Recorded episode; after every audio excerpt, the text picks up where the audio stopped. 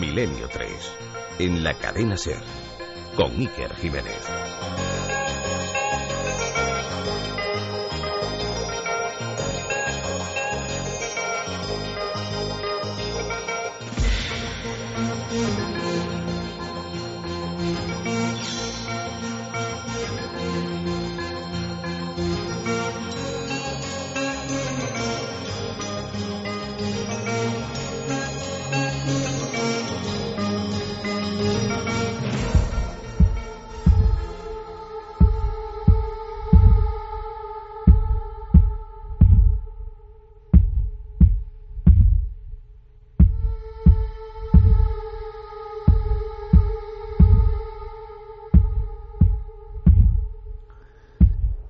Buenas noches amigos. Madrugada en España a bajo cero. Y yo os invito a conocer un lugar como inicio de viaje. Un lugar que para ser sinceros nunca había relacionado yo con los fenómenos más o menos extraños. Pero uno siempre acaba encontrándose con sorpresas. Cuando el investigador, sea cual sea su creencia profunda, entra en lo que algunos llaman, y luego lo contaremos, capilla peligrosa, todo puede ocurrir. Y hay veces en las que incluso ese fenómeno, ese misterio, esa realidad velada o oculta, parece que es consciente de que el investigador anda rondándole. Y muestra su presencia con casualidades, sincronicidades, y en algunas ocasiones, pocas hay que decirlo, con una abundante cosecha de resultados. Porque si algo es raro en este mundo es que el investigador llegue a tiempo, ¿verdad? Si algo es raro en este mundillo nuestro, hablando de puros fenómenos anómalos, sobrenaturales, como queréis llamarlos, es que tengamos pruebas, estemos en el lugar de los hechos cuando estos ocurren. Pero hay algunos ejemplos. Y esos ejemplos nos van a ayudar a reflexionar incluso, ¿por qué no? En ocasiones el misterio no es tan escurridizo, sino que parece que la toma con ciertos colegas. ¿Por qué? Pero yo os hablaba de un lugar, ¿verdad?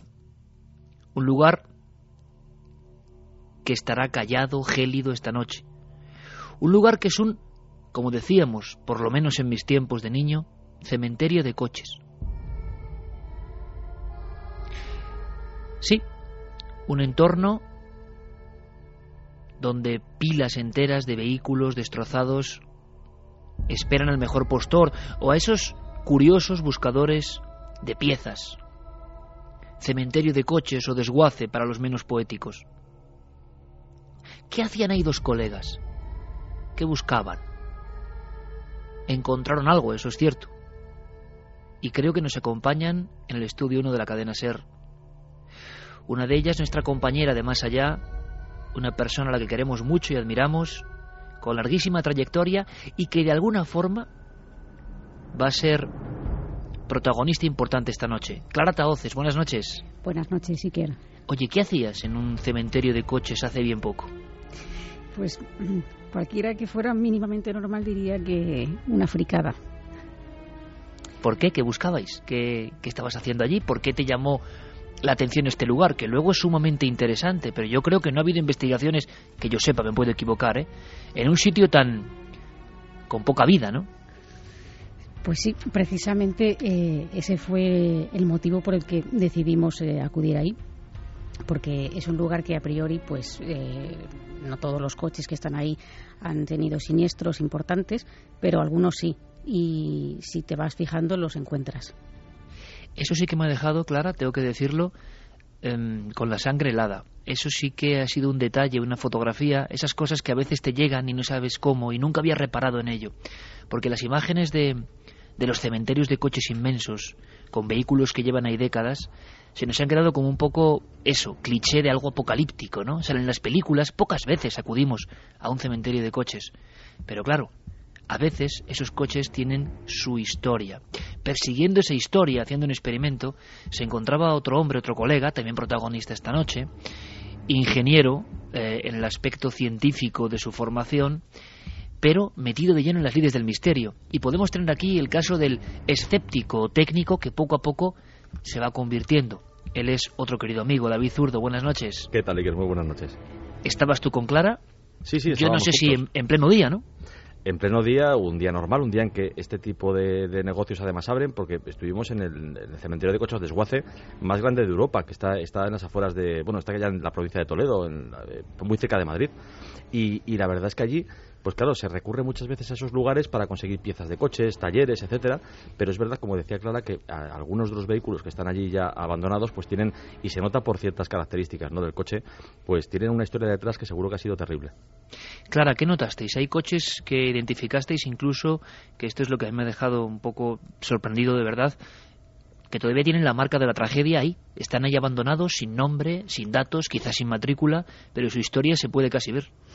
Sí, eh, hombre, eh, si te vas fijando, pues ves que hay muchos coches que quizás están ahí debido a pues a esta especie de burbuja que, tuvimos, ¿no? De que la gente quería tener más de un coche y en cuanto un coche parecía que ya no valía, pues para qué repararlo, ¿no? Pero mm, nosotros íbamos buscando vehículos en los que se apreciaba un fuerte impacto y fíjate, Iker, que incluso eh, nos acordamos de ti, porque hay algunos detalles como dramáticos que que pensamos que nos acordamos de ti, como por ejemplo que había un coche de difuntos. Madre mía. Accidentado también. Accidentado. O sea, hay una historia ahí que casi nadie ve, pero que está. Y muchos amigos estarán pensando ahora mismo, bueno, ¿y por qué Clara y David y Iker están hablando de un lugar tan, no sé, primero tan, tan macabro si se observa esta historia? Porque em, yo no sé si tenéis previsto la grabación psicofónica en sí, si fue algo accidental, pero lo cierto es que imagino que no pasó nada anómalo en aquella visita, que sí encontrasteis algunos puntos concretos eh, interesantes por ese drama y entonces grabasteis. Sí, la verdad es que nosotros mm, íbamos buscando grabar. Y esto es algo que no, no es casual, quiere decir que viene sucediendo en, mi caso desde hace ya por lo menos casi 15 años. ¿no? Eh, llevaba mucho más tiempo intentándolo, pero digamos que desde hace como 15 años, pues eh, me salen como grabaciones no solo eh, intencionadas, es decir, buscándolas como en este caso, sino en lugares en los que aparentemente no deberían de, salir. Y, y este fue un poco el motivo. Quizá suene un poco macabro, pero no es con motivo de hacerlo por algo morboso, sino porque nos pareció un lugar idóneo para intentar grabar algo igual que hemos ido a otros muchos lugares que no tienen nada de, especial aparentemente. Pero yo he escuchado eh, y esta noche tenemos una encuesta muy importante que luego abriremos con todas las vías de contacto y luego presentaremos a todos los eh, compañeros, por supuesto, de este programa.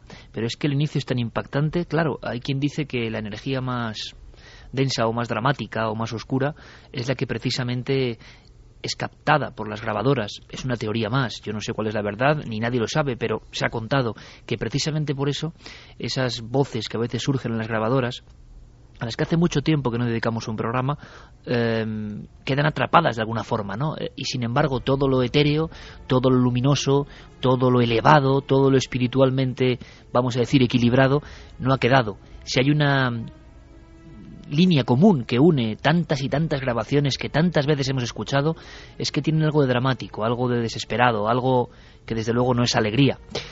Y esta noche os prometo, amigos de Milenio 3, que Clara eh, y David, pero sobre todo Clara, porque su cronología de imán con el tema de las psicofonías es de muchos años ya, nos ha proporcionado un material que de verdad es maravilloso y estremecedor, también hay que decirlo, estremecedor. Vamos a analizarlo y vamos a ir un poco más allá eh, a reflexionar, a saber a dónde nos lleva todo esto, que puede ser lo interesante. Pero vamos a escuchar una primera voz, una primera voz que nuestro compañero Noel Calero tendrá enseguida dispuesta, Clara. ¿Me puedes decir, mm, Clara, dónde se graba exactamente, en qué punto del cementerio de coches, si es en algún lugar precisamente donde aparentemente había drama? Bueno, eh, obtuvimos en, esa visita dos grabaciones. No sé cuál es la primera. Una de ellas dice mamá, simplemente. vale, pues esta grabación en concreto mm, eh, fue con, mi grabadora. Es decir, tanto David como yo llevábamos ambos cada uno nuestra grabadora y la introducíamos en, esos coches que, como he dicho, íbamos buscando. Y, bueno, pues en la primera grabación en un coche que te podría decir que incluso estaba situado en el extremo más lejano de, de, este cementerio de coches, eh, pusimos la grabadora, tanto David como yo, y solamente quedó, estando las dos grabadoras como mucho a, no sé si estoy exagerando David, pero como mucho 50 centímetros una de otra. Sí, podría ser eso medio metro, una cosa así. Sí, y solamente se grabó en la mía. Y es una voz que es perfectamente reconocible y que pido a Noel en este momento que baje la banda sonora del programa, que luego nos irá acompañando, muy propia por cierto, y vamos a escuchar esta voz. Ahora mismo cientos de miles de amigos que agudicen sus oídos. Eh, no está repetida, sino que yo le pediría a Noel las veces que haga falta que las vaya repitiendo. Es una voz eh, clara, eso sí, que parece infantil, ¿verdad? Sí, y además que si no fuera por las circunstancias en las que, se obtuvo, eh, podría decirse que era, era un niño que estaba ahí. Escuchamos, dice mamá.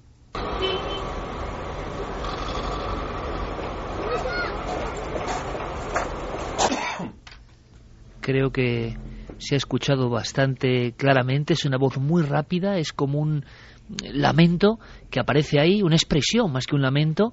Eh, ¿Sois conscientes en el mismo lugar, David, de que habéis grabado eso o es solo a la vuelta, al regreso, digamos, al despacho o a la propia redacción de Más Allá eh, donde os deis cuenta de lo grabado? Bueno, en mi caso ocurrió que yo estaba regresando a casa esa tarde, pero después, horas después de grabar, y Clara me llamó por teléfono. Yo lo cogí en el coche con las manos libres y entonces pues me comentó que había registrado una voz. Eh, eh, yo en mi grabadora no, no, no tenía esa voz, pero cuando llegué a casa, que era de noche y en ese momento ya un poco más impresionable, pues escuché mi grabación, escuché que sí que había grabado otra cosa, pero que era muy similar, pero que no estaba en el mismo punto. De hecho, en, el, en esa grabación, justamente en el coche donde Clara sí registró este mamá, mi grabadora no registró absolutamente nada. Sí esa especie de ruido como de un camión lejano, el claxon, pero no la voz, desde luego. Eh, una carretera, imagino, lejana que puede grabar esos sonidos, pero desde luego donde estabais vosotros, en ese cementerio, no había ningún niño, ni estaba nadie con vosotros. No, no, o sea, quiero decir, en esa zona donde estábamos nosotros, que era, como decía Clara, el extremo más opuesto de, la, de, este desguace inmenso que, que, realmente ocupa hectáreas, pues no había, no había nadie más, ni niño ni, ni adulto prácticamente, hasta muchos metros de distancia. Ni, ni, mamá, porque yo creo que era la única mujer con la que nos cruzamos. Sí, yo creo que ninguna más, desde luego. Vamos a escuchar de nuevo, Clara, si os parece, esta grabación mucha atención, por favor, porque es que es, eh, así son estas voces, sea lo que sean, que es un motivo hoy de reflexión. Eh, parecen como inserciones, ¿no? Casi casi como puñaladas de otro espacio-tiempo, no lo sé. Son muy rápidas habitualmente, pero hay que estar muy atentos. La voz es clarísima, es de niño y el lugar es un coche accidentado eh, dentro de un cementerio de vehículos. Dice mamá.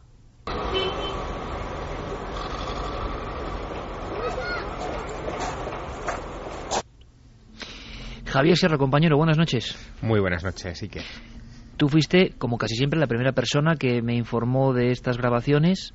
Ah, y rápidamente tejimos eh, la posibilidad de este programa, pero además para ahondar mucho más, ¿no? porque no son los únicos casos. Pero tú, por ejemplo, al escuchar esto, ah, y eres una persona fría y calculadora, y yo creo que, eh, que, que, no te dejas llevar por la emoción al primer instante, yo tengo que decirte que cuando escuché, cuando me enviaste estas voces y las escuché y supe un poco del contexto, sí que sentí un escalofrío, no sé tú.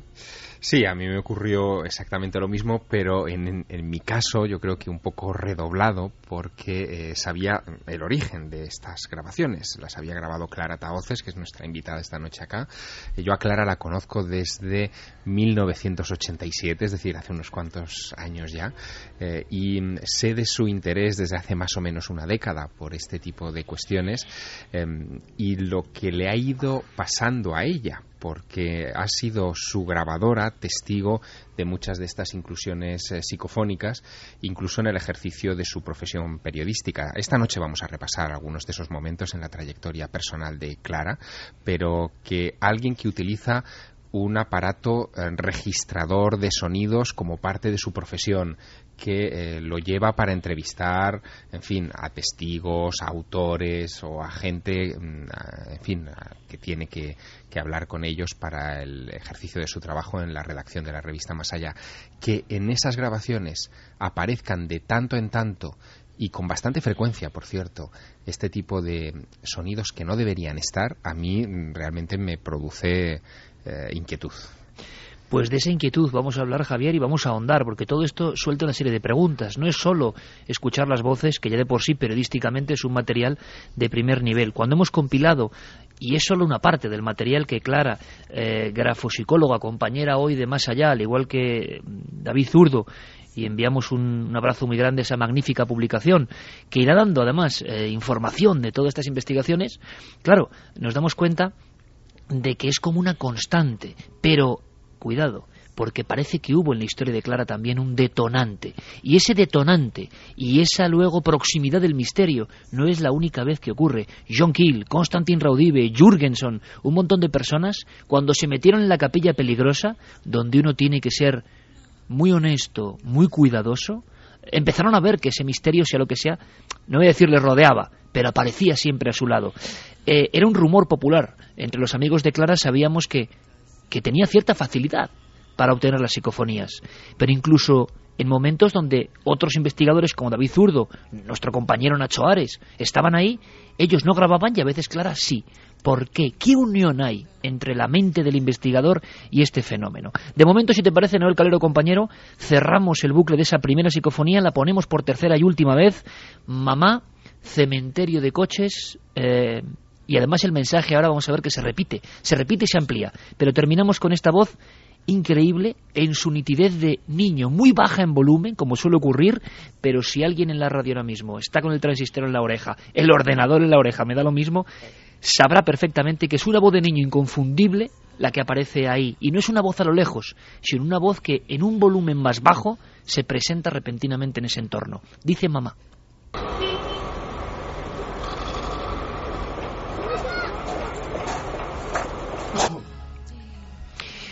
Sigue la investigación en este lugar tan peculiar que va a ser inicio para revisar un poco la genealogía y la cronología de investigaciones de Clara y también de David, sorprendentes de verdad.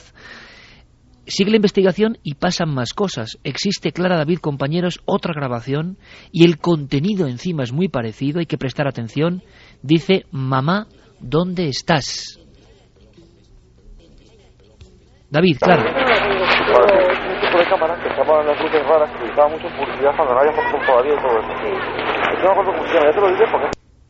Hemos escuchado la voz, prácticamente se oía el mamá en un principio, rotundo, rápido, pero escuchábamos también la voz de nuestro compañero David Zurdo hablando. David, ¿qué es lo que ocurre? Que de pronto tú estás comentando algo, ya no estáis grabando ese proceso y se graba algo de fondo. Yo es que eh, eh, tengo la costumbre de llevar en cualquier intento de grabar psicofonías durante un rato la grabadora metida en el bolsillo y funcionando, pues como, bueno, porque me pasó ya una vez en Belchite precisamente, que captó una psicofonía mi grabadora así y siempre lo hago. Entonces, yo le estaba comentando a Clara con tranquilidad, eh, pasando entre dos zonas del cementerio de coches, que había una aplicación para los teléfonos móviles actuales, que es como aquella cámara antigua que se llamaba Lomo, rusa me parece que era, y se lo estaba comentando. Eh, como mi grabadora estaba en el bolsillo del abrigo, con estos fríos que está haciendo, pues eh, a nosotros se nos oye una voz que no se entiende. Y eso que estábamos hablando al lado de la grabadora, ¿no? Pero no se nos entiende, está atenuada por, el, por la ropa. Y sin embargo, de pronto se cuela ese sonido ahí que parece que dice, mamá, ¿dónde estás? Mamá y luego ¿dónde estás? Vais a escucharlo de nuevo porque en un principio, si ponemos la grabación, uno escucha un batiburrillo y ya identifica, de inicio creo yo, que sobre la voz de David o por debajo de la voz, aunque a bastante más volumen en esta ocasión comparado con la otra, surge otra voz muy parecida que vuelve a decir mamá. Y luego hay un arrastrar de voces que puede interpretarse así, esto ya es lo más difícil, mamá, ¿dónde estás? Ahora ya veréis amigos y amigas de Medellín 3 cómo lo interpretamos de una forma distinta. David está hablando y por debajo, o casi al nivel, este mamá y luego una palabra suelta que identificamos con ¿dónde estás? De cámara que estaban las luces raras que utilizaban mucho en publicidad cuando no había fotos todavía y todo eso.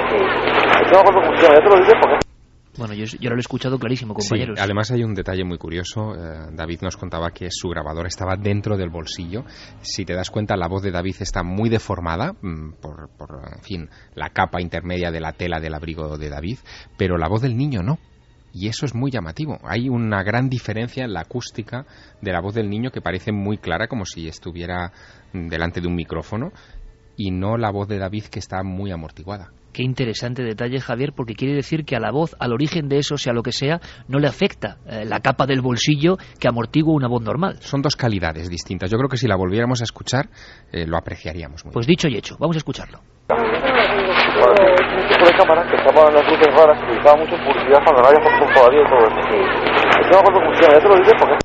Bueno, yo no sé la audiencia y nuestros compañeros si escuchan el mamá, ¿dónde estás?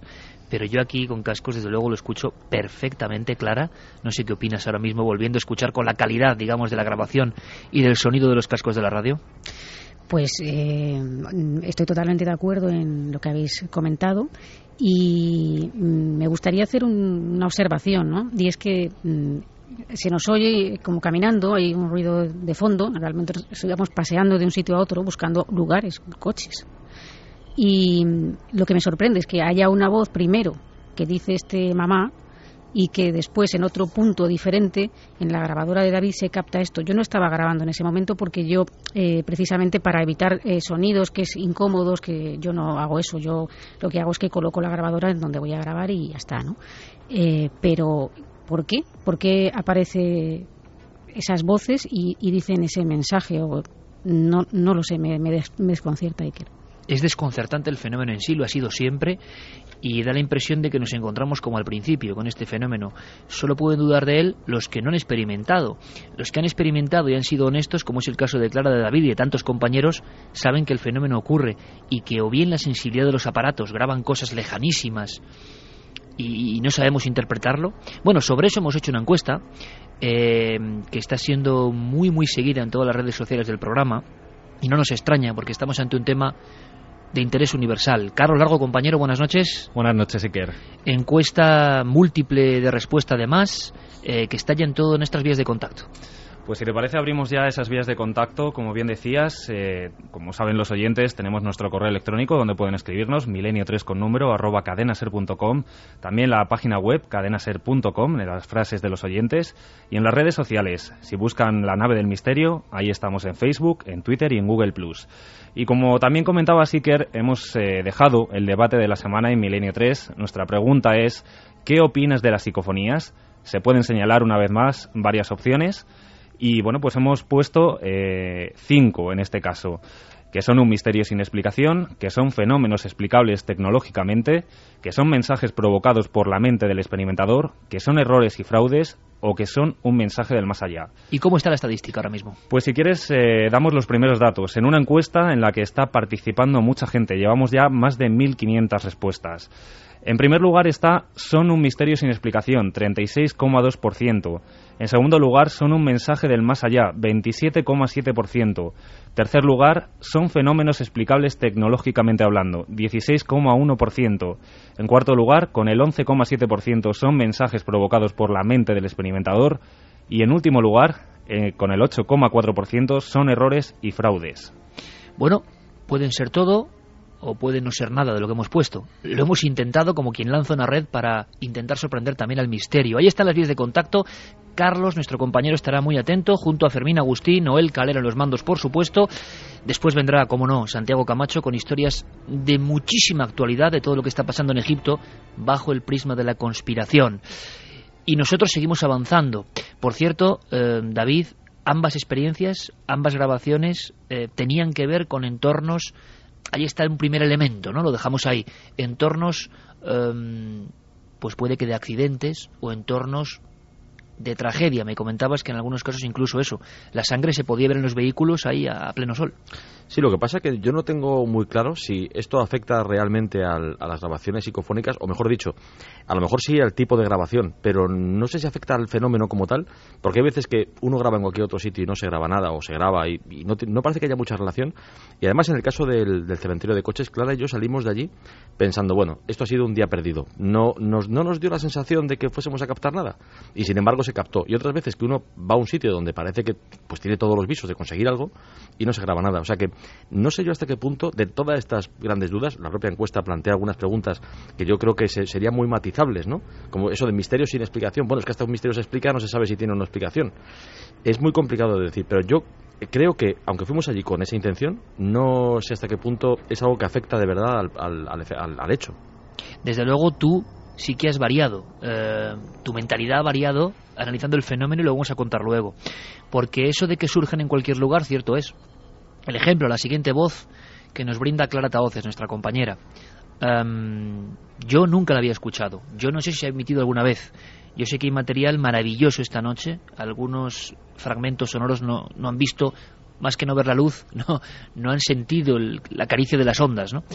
Pero esta voz que te surge en casa, Clara, hace ya muchos años, ahora iremos con el momento, ese pack, ese inicio, ese chasquido que conecta al investigador con un fenómeno, cuando se produjo en una entrevista clave, pero antes, una voz que tú me has pasado, me gustaría saber simplemente la historia, dice cobarde, vuelve a ser una voz de niño o infantil, y esta de verdad es que me ha dejado sin palabras. No sé qué palabras tienes tú, Clara, para analizar esta, una de tus primeras psicofonías.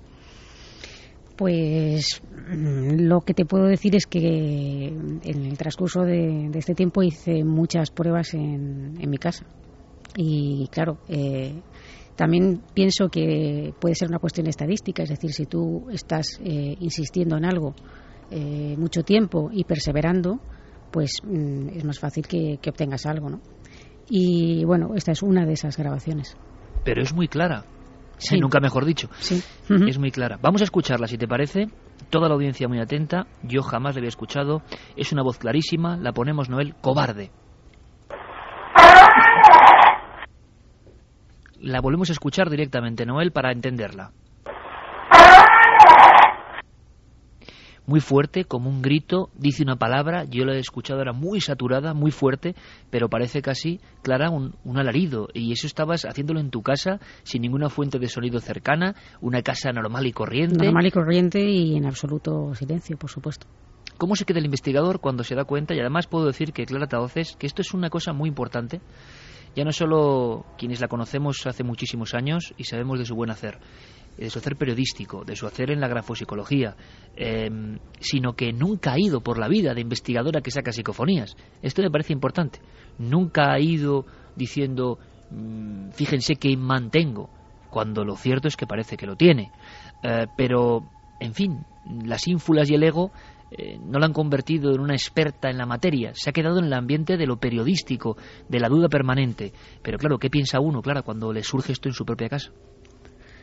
Bueno, en, concreto esto quizá eh, no fue lo que más me impactó, porque eh, hubo un antes y un después de, este fenómeno, de que empezara a sucederme con cierta eh, asiduidad, y fue precisamente un caso que, tú conoces también muy bien y que además hemos hablado yo creo que incluso en el primer programa de Milenio 3. Es una entrevista muy especial que parece que cambia tu vida. En ese sentido sí que podría decirlo, porque la verdad es que se produjo en un momento, eh, fue en el año 98, cuando no voy a decir que estaba experimentando una crisis de fe, por así decirlo, entre comillas, lo de fe, pero, pero sí que mm, después de muchos años eh, viendo cosas y mm, viendo cosas que tenían una explicación muy coherente, otras eh, fraudes bien orquestados, confusiones de todo tipo, pues al final eh, lo que consideras inexplicable es mínimo, ¿no? Y bueno, pues llega un momento en el que pierdes un poco la fe. En qué interesante lo que estás contando, Clara, qué interesante, y luego le preguntaré a Javier, por supuesto, y a David, qué interesante porque me estás es un proceso por el que todos, en mayor o menor medida, hemos pasado. la sensación de que de quizá no haya tanto como uno imaginaba con su emoción casi infantil, ¿no? Y momentos de, crestas y de, y de abismos. Y a veces en el abismo es cuando ocurre algo que creemos que es casual. Pero a partir de ahí, ¿me quieres decir que las cosas varían? Sí, sí, claro. Eh, esto es una especie de, de reconciliación con, con, el misterio, ¿no? Para mí fue así, o yo lo he sentido así.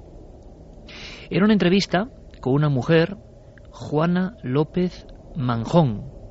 Eh, enseguida vamos a ir con el informativo, Clara. Luego escucharemos otra vez algunas de las más impresionantes psicofonías que se han obtenido en este país, que ocurren en esa entrevista de Clara con esa mujer. ¿Podíamos apenas en nada, en medio minuto, saber quién es esta mujer? Pues eh, una mujer que, que, me envía Javier aquí presente a entrevistar, una entrevista más, eh, una mujer de 80 años, eh, con una inteligencia mm, prodigiosa, diría yo. Pese a no haber podido estudiar, tenía mm, una inteligencia mm, de verdad eh, sorprendente y que tenía fama de que era vidente. Bueno, pues en esa entrevista pasan cosas. Lo más importante, lo fundamental, lo realmente clave, es que a partir de esa entrevista, de forma inesperada, de forma casual o por pura sincronicidad junguiana, pues Clara entra en otro estado. A partir de en su grabadora, en esa ocasión y en otras, se van reflejando cosas.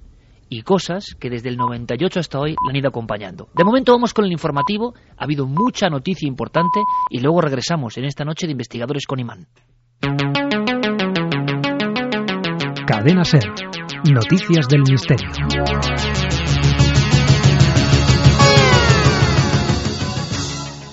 Comenzamos nuestro repaso semanal con unos misteriosos sonidos que se están escuchando en gran parte del mundo desde mediados del año pasado. Son conocidos como The Hum, el zumbido, y así suenan las grabaciones captadas en lugares como Nueva Zelanda, Reino Unido, México, Canadá o en nuestro propio país.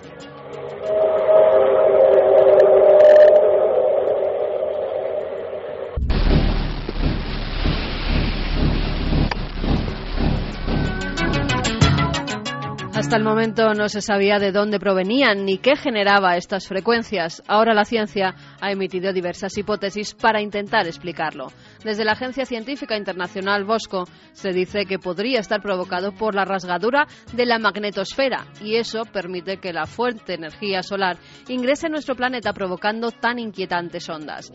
Pero los más conspiranoicos siguen pensando que se trata de experimentos secretos o proyectos militares de armas de última generación.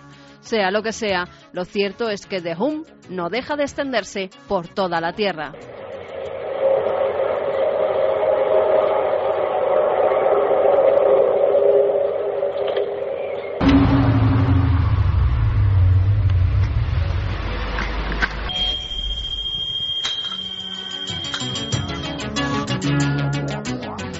Lo que también está haciendo mucho ruido es la noticia sobre la hermana gemela de la Gioconda, un delicado retrato semejante a la Mona Lisa que se guardaba en los almacenes del madrileño Museo del Prado. La obra de la que se sabía que había sido pintada en el primer cuarto del siglo XVI y que era de autor desconocido fue sometida a un proceso de restauración y así se ha podido saber que fue realizada en el mismo taller de Leonardo. Según los expertos, un discípulo de Da Vinci pudo ir copiando la Gioconda del maestro al mismo tiempo que éste la pintaba y esa copia es la que hoy posee el Prado. Miguel Falomir, del Departamento de Pintura Italiana del Museo del Prado, nos habla de las diferencias entre las dos obras. Un cuadro que está hecho con una caligrafía muy precisa, eh, muy alejado de lo que es el esfumato típico del Leonardo Maduro. En segundo lugar, el hecho de que nuestro eh, Mona Lisa tiene cejas mientras que la original eh, no la tiene. Y el tercero, y sin duda, el, desde luego chocaba más a la vista, era la ausencia de paisaje en nuestra copia. Y viajamos hasta Nueva York, donde varios adolescentes de un mismo colegio sufren extrañas convulsiones y tics. Todo empezó en agosto de 2011, cuando una chica de 16 años perdió el conocimiento en un baile de la escuela. Pocos meses después se volvió a repetir el episodio en un concierto, pero además se agravó con gritos, agitación, temblores, resoplidos, aplausos y todo tipo de espasmos fuera de control. Los médicos le diagnosticaron el síndrome de Tourette, pero lo que no sabían es que 14 estudiantes más, 13 chicas y un chico de su misma escuela estaban viviendo el mismo episodio. La activista Eric Brokovic comenzó a investigar el tema y ha llegado a la conclusión de que el descarrilamiento de un tren con productos tóxicos en 1970, justo en el terreno donde se levanta la escuela, es el causante de este mal. Por su parte, el Departamento de Salud del Estado de Nueva York certifica que no hay rastro de sustancias peligrosas en el edificio y apunta a la histeria colectiva como hipótesis para explicar estos episodios. Y nos vamos con unas declaraciones impactantes, las del cantautor Juanes, que ha dado una entrevista a los compañeros de la emisora colombiana W Radio, donde ha contado que el año pasado tuvo un avistamiento ovni. Al parecer el músico se encontraba en la ciudad suiza de Ginebra, cuando desde la terraza de la habitación del hotel divisó cinco objetos volantes no identificados. Así explica el avistamiento. Estaba, mirando para el, para el, cielo, en esa era como la una de la mañana. Veo como cinco luces, se cuenta como cinco aviones que van a aterrizar en, el aeropuerto, pues eso fue lo inmediatamente lo que yo pensé, ahí vienen cinco aviones que van a aterrizar en el aeropuerto de, de Ginebra, pero las luces no se movían para nada, estaban, estaban quietas, entonces eso darme cuenta que, que no se mueven ni, ni para adelante, ni para atrás, ni para ningún lado, sino que se iban a mover de lado de una forma, digamos, que no era común. Entonces ahí inmediatamente eso pensar, no Dios mío, estos son ovnis, pues, o sea, ¿qué más puede ser que helicópteros no son porque era el silencio absoluto. Desde entonces, Juanes no tiene ninguna duda de que los extraterrestres visitan nuestro planeta. Nosotros no dejaremos de mirar al cielo y si vislumbramos algo se lo haremos saber la semana que viene, aquí, en Noticias del Misterio.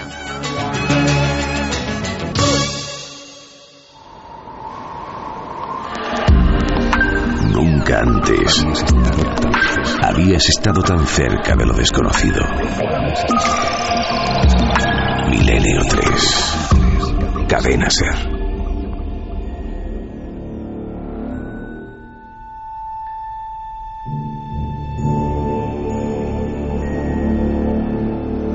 Milenio 3 en la SER, con todas las noticias, toda la información, algunas por cierto bien impactantes, ¿verdad? Tanto como el tema que estamos comentando. He echado cuentas y creo que desde hace cinco años exactamente, cinco años, febrero del 2007, curiosamente, no hemos dedicado un programa a estas voces. Sí hicimos uno hace año y medio sobre una voz concreta que dio mucho que hablar y que sigue en proceso de investigación, pero en cuanto a las voces, vamos a decir sin rostro, como dijo Chinesio Darnell, que quizá nos esté escuchando y ya conozca el secreto, Hace cinco años que no hablábamos. Yo entiendo y comprendo perfectamente que el tema hoy en día se ve en esta red que nos interconecta a todos, con la cantidad de investigadores que van de sacadores de psicofonías, con lo fácil que imagino que es obtener sonidos y colgarlos en diferentes sitios diciendo que son psicofonías. Yo entiendo que muchas personas puedan ver incluso con cierto tinte de escepticismo que es sano estos fenómenos y desde luego que a ningún oyente se le puede pedir que sepa algo de quién es Clara Tavoces o David Zurdo. Nosotros sí lo sabemos y por eso tratamos el tema con un especial cuidado y con un especial escalofrío. Por la interna, Carmen Porter me decía que algunas de las psicofonías son de las más escalofriantes que ha oído en su vida. Y Carmen, como yo, eh, conoce a Clara pues casi ahora hace ya 20 años. Sabemos muy bien de quién hablamos en el caso de los dos colegas. Por eso estamos muy impresionados, porque si hay gente honesta en el mundo del misterio, si hay gente que tiene una trayectoria de honestidad a prueba de bomba, si hay gente que no se parece en nada a muchos que han hecho de la psicofonía pues una especie como de, de, espejo extraño para proyectarse a los demás. Y tenemos muy buenos amigos en este país que investigan honestamente la psicofonía, pero si hay alguien honesto de verdad, a carta cabal, y yo doy mi mano. Y fijaos lo que digo, amigos, pongo mi mano en el fuego, es por estos dos amigos, que aparte de amigos excepcionales, son personas íntegras, son personas que se visten por los pies, son personas que casi les hemos planteado nosotros y les hemos obligado, entre comillas, a que nos cuenten lo que hoy nos cuentan y a que saquen las psicofonías que hoy sacan para nosotros. Así que estamos enormemente dichosos creo que el escalofrío es común y si os parece, para reconducir el tema muy rápidamente y que cada oyente opine lo que quiera, pero nosotros, Javier Sierra y yo, eh, desde luego sabiendo muy bien la intensidad por ese factor humano precisamente, escalofriados de verdad, con las preguntas que revolotean el aire ahora mismo del estudio, por lo que implica todo esto, volvemos, Noel Calero compañero, a escuchar muy rápidamente, en apenas unos segundos, las tres psicofonías que hemos puesto hasta ahora, porque ahora toca ese momento ese momento que todo cambió para Clara y si podemos aprender algo y si ese momento nos puede pasar a cualquiera de nosotros. La primera de esta noche, en el depósito de vehículos accidentados o desguace, mamá. Escuchamos.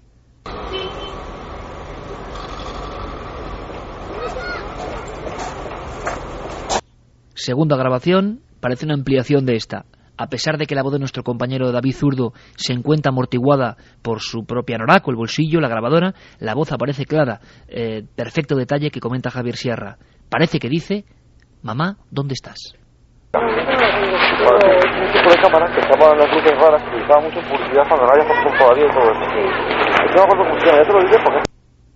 Esta es una de las más claras que yo he escuchado nunca, desde luego. La tercera que hemos emitido, de la biblioteca personal hace muchos años de Clara Taoces, dice cobarde, obtenida en su propio domicilio.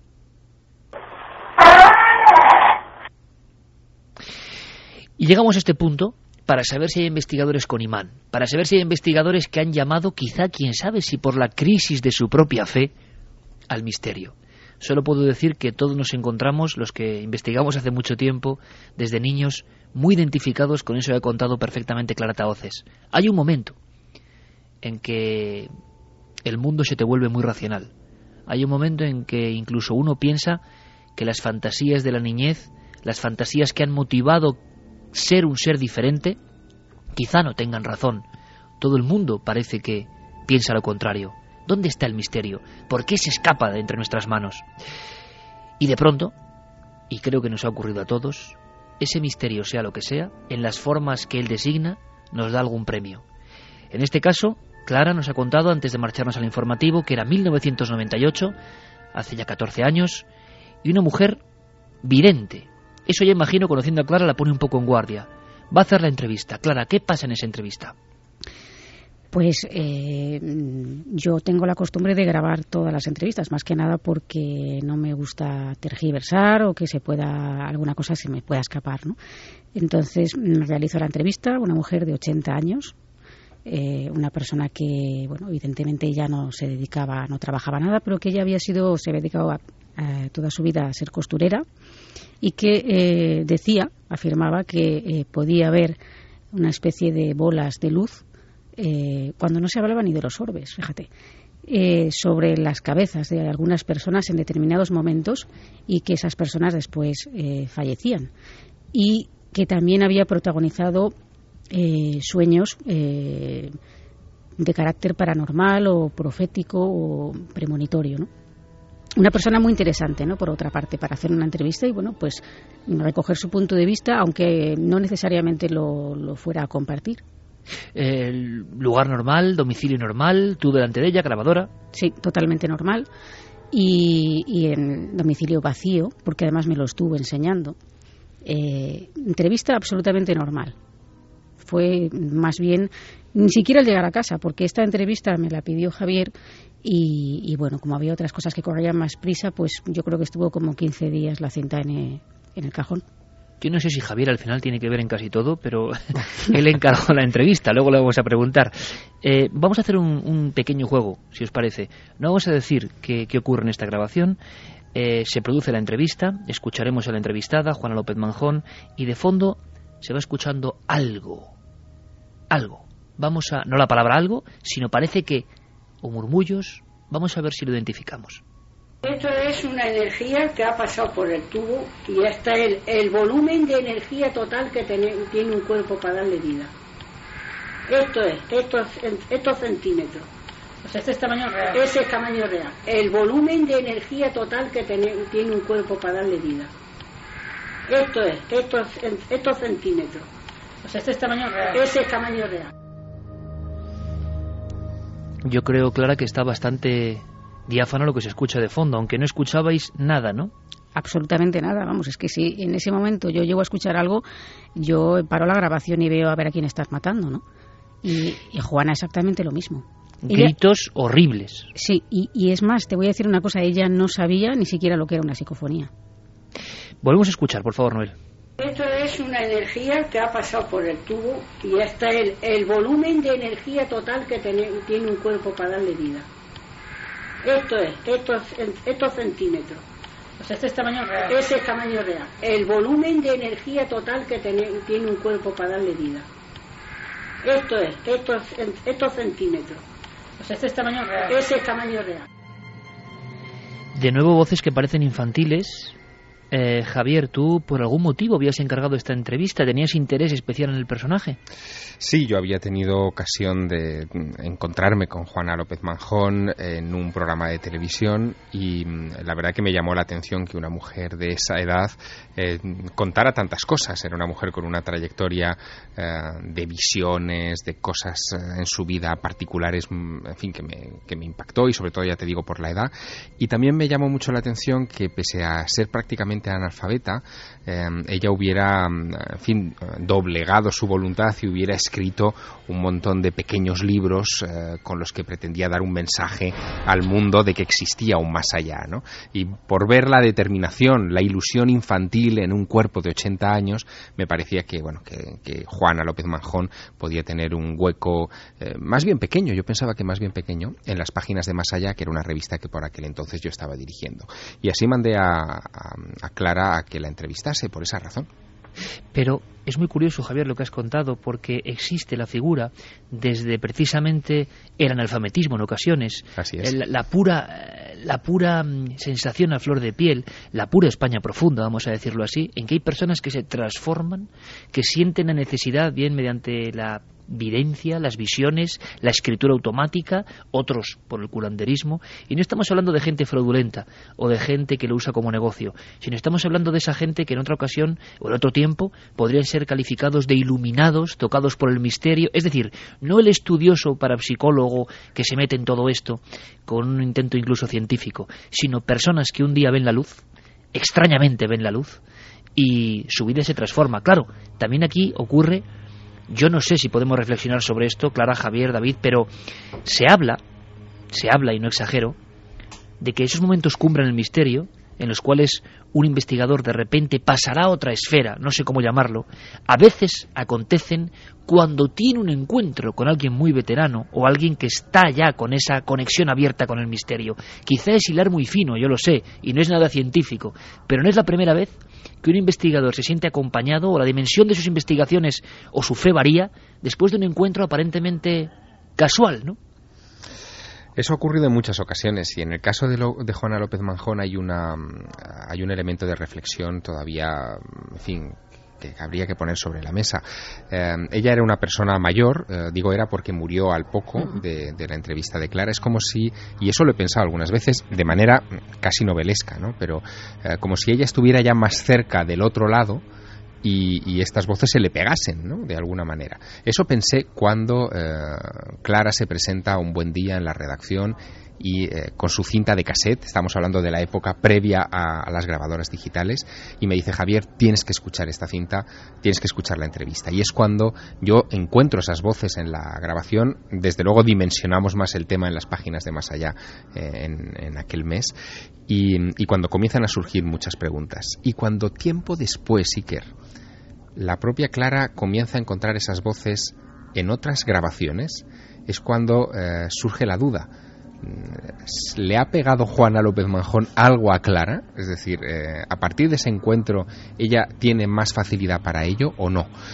No lo sabemos, pero en esta noche vamos a repasar, si te parece, eh, al menos un par de casos de investigadores muy notables que tuvieron este tipo de sensación de imán, ¿no? de atraer eh, este tipo de, de grabaciones. Pues vamos a hacerlo rápidamente. Antes, si os parece, ponemos otro fragmento de esa entrevista que es quizá el más espectacular, calificado en ocasiones de increíble año 98 porque una voz masculina perfectamente audible al nivel del de la entrevistada surge en ese momento. Como sé que muchas personas, muchos amigos quieren que yo no diga el contenido, sino descubrir ellos lo que dice la voz, vamos a hacerlo así.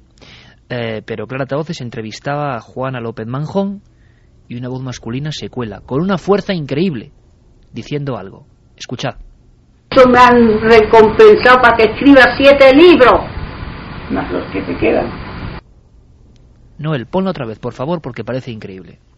Me han recompensado para que escriba siete libros, más los que te quedan. Clara, ese más los que te quedan, no había nadie diciendo esas palabras, ni con esa voz, ni nada. Pues no, y es- esto fue lo que a mí me, la verdad es que me impactó muchísimo en ese momento, ¿no? ¿Cómo reflexiona uno? ¿Cómo somatiza esto? Que solo es una cosa y un camino puramente personal. Es que aquí no lo puede entender nadie más que quien sabe que es verdad. ¿Y, y cómo es tu camino de vuelta? ¿Qué, ¿Qué ocurre, Clara? ¿Qué te preguntas? ¿Qué te viene a la cabeza? Mira, eh, yo entiendo que, que- mucha gente esta noche que pueda estar escuchando el programa mm, no va a creer nada de lo que va a oír. Yo lo, lo, sé, lo sé porque es que a mí también me pasaba. Es decir, no es que no me lo creyera. Es decir, yo eh, escuchaba grabaciones, eh, psicofonías de otros compañeros, de personas eh, muy, muy destacadas en, en, el mundillo, como por ejemplo de Germán de Argumos, algunas psicofonías muy claras que, que él grabó, otras de Sinesio Darnell, algunas muy impactantes. Eh, pero yo no lo había experimentado. Es decir, yo estaba intentando obtener eh, esas grabaciones durante muchos años y a mí no me salían. Y llega un punto en el que dices, pues a lo mejor eh, no es que no sea verdad, porque yo nunca he puesto en duda que esos compañeros, eh, sus grabaciones eran auténticas, pero no sabes por qué algo falla dices, bueno, o lo estaré haciendo mal o eh, no sabes lo que ocurre, pero yo no, llega un momento en que no te terminas de creer todo hasta que te ocurre, claro. Y hay un cambio importantísimo. Estoy recordando a Germán de Argumosa, a Sinesio Darnell, estoy en, a nuestro compañero Santiago Vázquez, a Pedro Amorós. Recuerdo una de Pedro Amorós, eh, captada en su propio laboratorio, también muy fuerte, muy parecida a la que decía Cobarde, por cierto, que ha obtenido clarataoces en su domicilio hace años. Se le acerca una voz que dice acércate. Bueno, siempre hay como un inicio, como un clip, y todo varía. Y claro, es muy difícil, porque esa racionalidad y esa lógica ya está en juego, porque suena hasta sospechoso que alguien tenga imán para las psicofonías. David Zurdo, compañero, desde el punto de vista de lo técnico, eh, ¿cómo se puede entender esto? Imagino que para ti trabajar con clarataoces, el más allá, ir a grabar eh, diferentes lugares, eh, representa también un descenso, o mejor dicho, un ascenso, si seguimos las doctrinas de Robert Anton Wilson, a esa capilla peligrosa, ¿no? a esa área que va más allá de la investigación y donde todo empieza a intercomunicarse y el investigador empieza a vivir sincronicidades increíbles. Yo siempre lo he dicho de la misma forma. Solo quien ha investigado, por ejemplo, el fenómeno ovni en la carretera, a solas y de corazón, sabe las cosas que pasan. Y precisamente las cosas que pasan no son un ovni con tornillos en la carretera, no son una serie de casualidades que te ayudan o te desvían del camino cuando no es el correcto, que son increíbles, increíbles. Claro, no es lógico, ni medible, ni mesurable, y además puede que no te crean. Solo el que lo vive lo sabe, pero son cada vez más quienes lo viven. David, desde el punto de vista de alguien con mente tecnificada, que se mete en esto con mucha prudencia, ¿dónde te encuentras ahora mismo? ¿Y cómo interpretas quizá, vamos a decirlo así, ese encuentro fundamental no sé si energético, es que no sé cómo llamarlo, entre la anciana y Clara Taoces y que de repente tenga esa facilidad para grabar psicofonías. Sé que es difícil. Pues la verdad es que una explicación yo no puedo encontrar. Lo que puedo decir es que eh, hay cosas que sí que he llegado a la conclusión que desde luego no son las psicofonías. Y, es lo único que puedo decir, porque yo, vamos a ver, siempre ante cualquier eh, enigma sigo siendo igual de escéptico que hace 10 años. Quiero decir, la cuestión no es no ser escéptico, sino tener la apertura o la capacidad de decir, bueno, vamos a comprobar las cosas y a partir de ahí intentemos sacar conclusiones. Pero yo, de hecho, la primera psicofonía que grabé la hice, eh, y lo digo con, con todo el corazón, de cachondeo prácticamente. Estaba con Javier en Belchite y, estaba con la grabadora diciendo pues un poco los espíritus, por decirlo así, digo en aquel momento, ¿eh? Bueno, si hay alguien aquí que se manifieste. Y yo pensando, bueno, es imposible que se grabe nada. Pero, porque como lo que decía Clara, no es que yo dudase de la palabra de otras personas, sino que pensaba siempre, bueno, alguna explicación habrá, algún error, eh, habrán captado algo que no han oído, pero está ahí. Ya sabes, ¿no? esa, esa cuestión, pero decir, bueno, pero lo voy a experimentar, a ver qué pasa. Y claro, cuando grabé la primera psicofonía dije, bueno, esto desde luego ni se estaba oyendo allí, ni le encuentro una explicación entre con las cosas que ahora mismo manejo, las herramientas científicas o técnicas que conozco, y al final es eso, uno después de 10 años pues llega a conclusiones que es más bien eliminar lo que sabe que no puede ser, pero, pero poco más. Eh, David, tú a día de hoy, en 2012, después de muchas investigaciones y de obtenciones psicofónicas, algunas junto a Clara Taoces, ¿crees que el fenómeno no es explicable desde los parámetros de fraude, eh, captación de emisoras, es decir, los fenómenos físicos convencionales? ¿Has dado ese salto? Mira, por ejemplo, eh, una de las explicaciones clásicas es que la energía siempre se queda, por ejemplo, retenida en un lugar y va rebotando, vamos a decir, ¿no? y, atenuándose, pero siempre está presente. Y eso no es así. Por ejemplo, cuando nosotros soltamos una pelota o una pelota de goma sobre, una, sobre un suelo, la pelota no está eternamente botando cada vez menos, sino que llega un momento en el que se para. Bueno, pues la energía llega un momento en el que se disipa en otras formas distintas. Con lo cual, eso, por ejemplo, no puede ser. Eh, captación de, de emisoras de radio. Bueno, porque una grabadora igual que otra en un espacio de 50 centímetros de distancia capta algo y la otra no. Y además a veces, por ejemplo, en esta última grabación de, Clara la de, y los que te quedan, tiene un- una relación, un sentido directo con lo que se está hablando. Con lo cual es mucha casualidad que se grabe algo de una emisora de radio y que nunca se haya grabado en una psicofonía. Por ejemplo, pues Gol, por ejemplo, o, o algo parecido. Sí, sí, que son sonidos que tienen a veces, bueno, incluso un sentido cotidiano o un sentido que complementa, como en el caso de Juan López Manjón, lo que ella estaba diciendo, como si una voz de alguna forma le chivase, ¿no? Eh, le apuntase. Se ha llegado a hablar, en algunos casos célebres españoles, para explicarlo en los años 30, años 40, de ventriloquía inconsciente, ¿no? De facultades del propio operador, ¿no? Que es capaz de generar esas voces sin él saberlo. Lo que pasa es que eso también invalida cuando hay más de un, de un, de un experimentador y más de una grabadora. Claro. Que para mí es esencial, ¿eh? siempre utilizar más de una grabadora, porque es lo que a veces cambia. Incluso hay grabaciones que yo he realizado con temporizador, fuera del sitio, es decir, dejando la grabadora con un temporizador y que grabe X minutos y volver.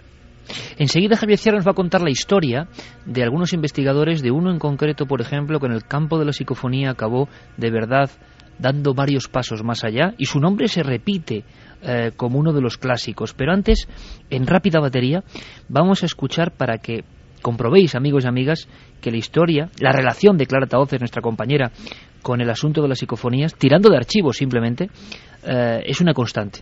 En cierto inmueble, no sin polémica, en Sevilla, eh, se obtienen varias voces. Algunas parecen propias de la vida cotidiana. Es como si, no sé, en algún archivo del tiempo, del espacio, se hubiesen quedado frases que no encierran, eh, que ojalá fuese así, ¿no? La gran fórmula de la vida, de la realidad, o de la luz, o de las sombras, o del infierno, o del espacio, no. Cosas cotidianas. Voces que se filtran, por ejemplo, llamando a cenar, una voz como de una madre, pero una voz que suena como antigua, y que es la primera que abre esta batería de curiosas voces, que os van a interesar, ¿por qué? Porque aparece un fenómeno curiosísimo, cuando la psicofonía, sea lo que sea esta, llama por su nombre al investigador. La primera es algo normal, que puede ocurrir en cualquier lugar. Se toman todas las precauciones en este caso, en un lugar sin nadie, y surge a cenar.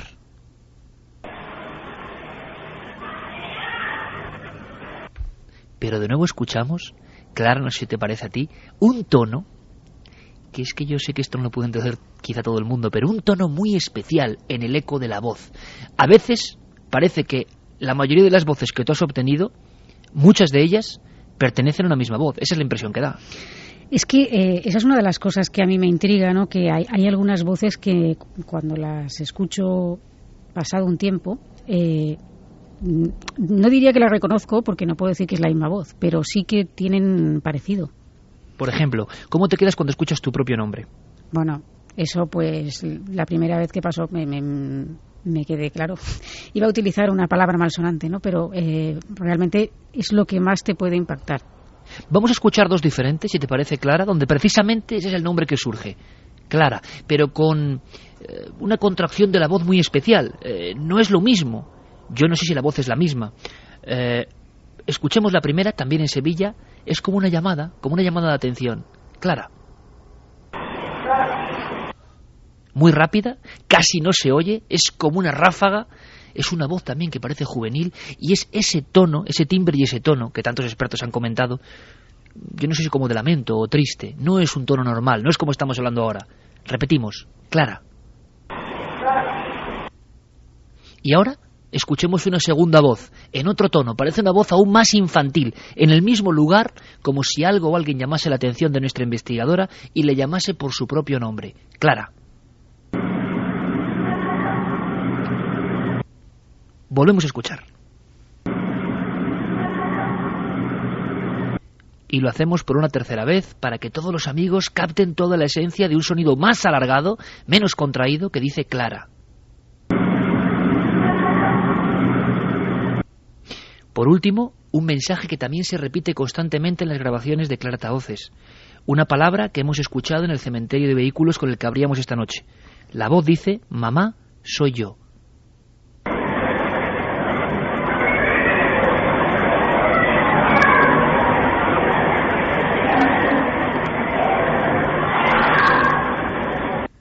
Y al final, un grito un alarido. Volvemos a escuchar, mamá, soy yo, y una especie de gritos.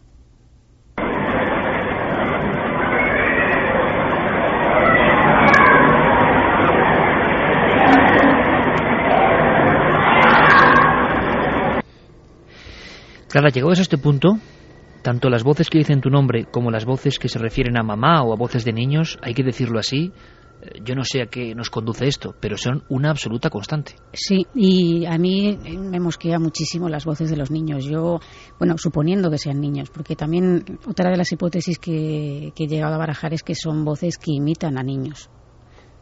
No lo sé. Lo que sí te puedo decir es que estas grabaciones, las que hemos escuchado tanto de Acenar como las dos de Clara, y hay más de más de dos en ese lugar, en ese restaurante, y este último mamá eh, soy yo. eh, estaba conmigo Nacho Ares, Sí. que también llevaba su grabadora y que no captó. Eh, en- entonces, estas son las cosas que a mí me, me, me, me mosquean. Es normal. Eh, Javier, sabemos de investigadores, de los pioneros de esta rama tan espeluznante, por hay que decirlo. Uno se queda como con cara de, de- de no saber qué decir cuando le pasa. A mí me ha pasado en muy pocas ocasiones, aunque en algunas lo he podido vivir, y tengo la certeza de que eso ha pasado. Yo no sé qué es. Claro, cuando son tan directas. No he tenido la experiencia, y espero no tenerla, de que me llamen por mi nombre en una psicofonía. Pero cuando te ocurre, y cuando esa vinculación tiene que ver con lo infantil, o como dice Clara, y nos pone la sangre de hielo de verdad cuando dice, o voces que imitan a niños.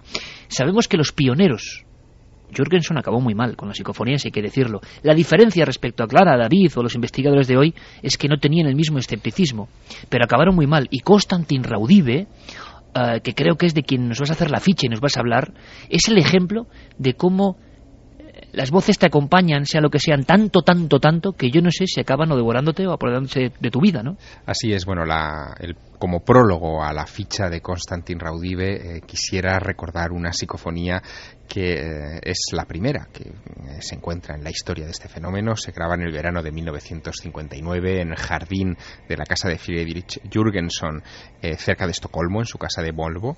Él quería grabar El canto de los pájaros, es una historia muy conocida, y la voz que aparece es una que le llama por su nombre, como tú estabas diciendo ahora mismo, le dice Friedel, que es, eh, es su nombre familiar, y le dice, Friedel, ¿puedes oírme? Soy mamá.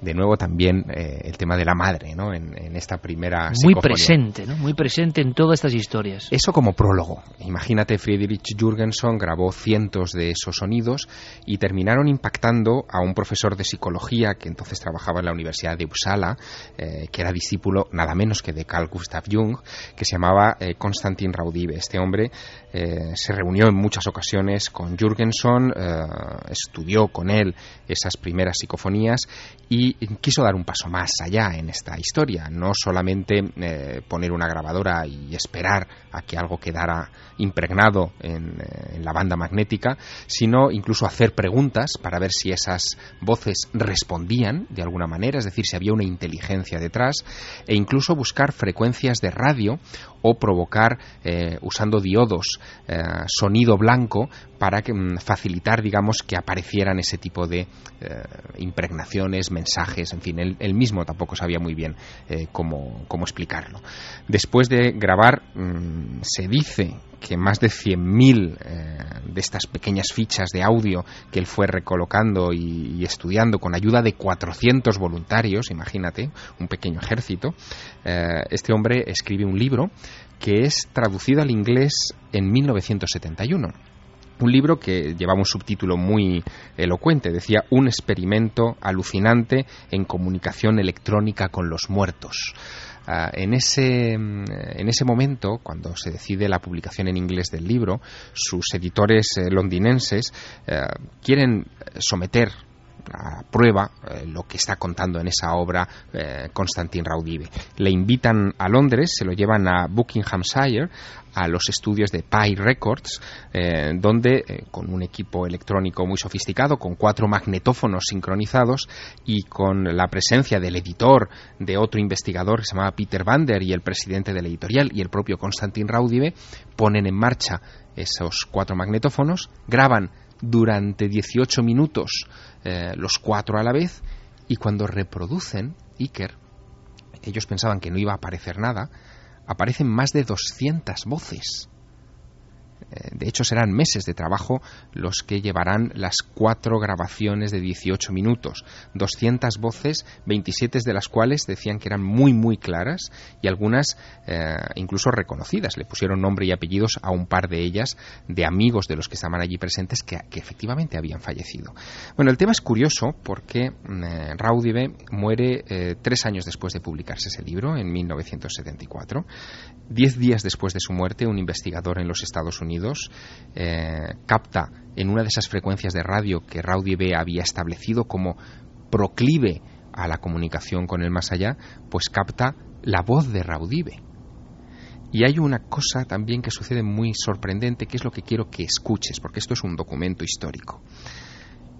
Veinte años después de morir Konstantin Raudive, en 1994, eh, un investigador que se había implicado mucho en este tipo de cuestiones en los Estados Unidos, llamado George Meek, recibe una llamada telefónica eh, donde eh, surge la voz de Raudive. Él la identifica porque conoció en vida a Raudive, pero es que además la voz se presenta a sí misma. Quiero que la escuche, se presenta en inglés, Raudive hablaba varios idiomas, era, era políglota, él se presenta en inglés y el tono sea o no de Raudive, porque eso probablemente nunca lo sabremos, es realmente sorprendente. Quiero que lo escuches, Iker. This is Constantin Raudive. George, my friend, at last we succeeded in contacting you. Jeanette is beside me and La conversación de esta voz, Iker, dura aproximadamente minuto y medio.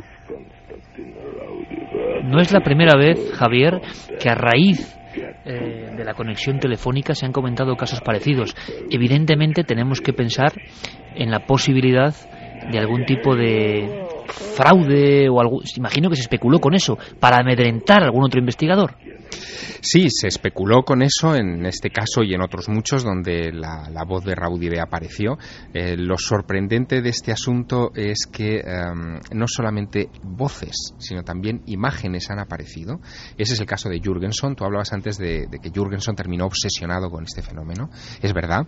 Eh, Friedrich muere en 1987 y mm, había pasado los últimos años de su vida investigando una variante más del fenómeno. Eh, la variante tenía que ver con la aparición ya no de voces, sino de imágenes en el fondo blanco, en la nieve eh, de un televisor mm, sin sintonía, es decir, sin conectarse a una antena. Eh, él lo que hacía era grabar con una cámara de vídeo esa pantalla y mm, después reproduciendo fotograma a fotograma esa nieve, la nieve tomaba formas y a veces aparecían rostros. Bueno, el caso es que cuando él muere, él muere en octubre de 1987, su funeral se convoca para el mediodía del día 21 de ese mes y a la 1 y 22 minutos de la tarde, en el momento en el que estaban enterrando a Konstantin Raudive, una compañera suya con la que había estado haciendo muchas de estas psicoimágenes había dejado deliberadamente la televisión de su casa encendida, desintonizada de la antena y puesta delante de una cámara de vídeo. Y en esa pantalla del televisor apareció una imagen que era de Friedrich Jürgenson.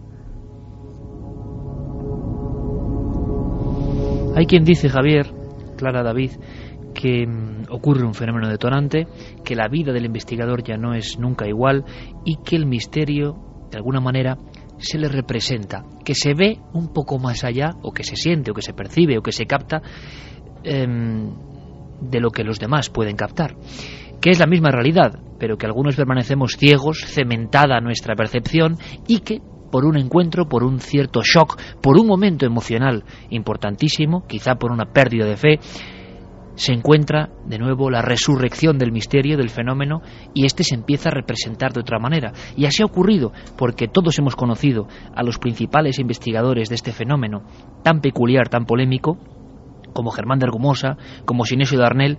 Yo no sé vuestra opinión, pero yo he detectado, detecté en ellos, hasta su muerte, casi casi un proceso de convencimiento y de peligrosa obsesión, hay que decirlo. Estaban tan convencidos de lo que estaba ocurriendo y eran personas con un criterio, no eran ningunos idiotas, no eran personas que les gustase ser autoengañadas y sabían que esos fenómenos se manifestaban y en ocasiones con gran cercanía y muchas veces acababan recluidos en sus propios laboratorios, en sus casas y las psicofonías no hacía falta ir a buscarlas a ningún lugar. Por eso muchos piensan que hay una interconexión entre la mente, la energía, lo que sea del investigador y este misterio. Vamos a hacer una cosa. Vamos a escuchar, nos vamos a otro lugar, nos vamos a Osuna en concreto. Em, hay una historia eh, que tiene que ver de nuevo con Clara Taoces.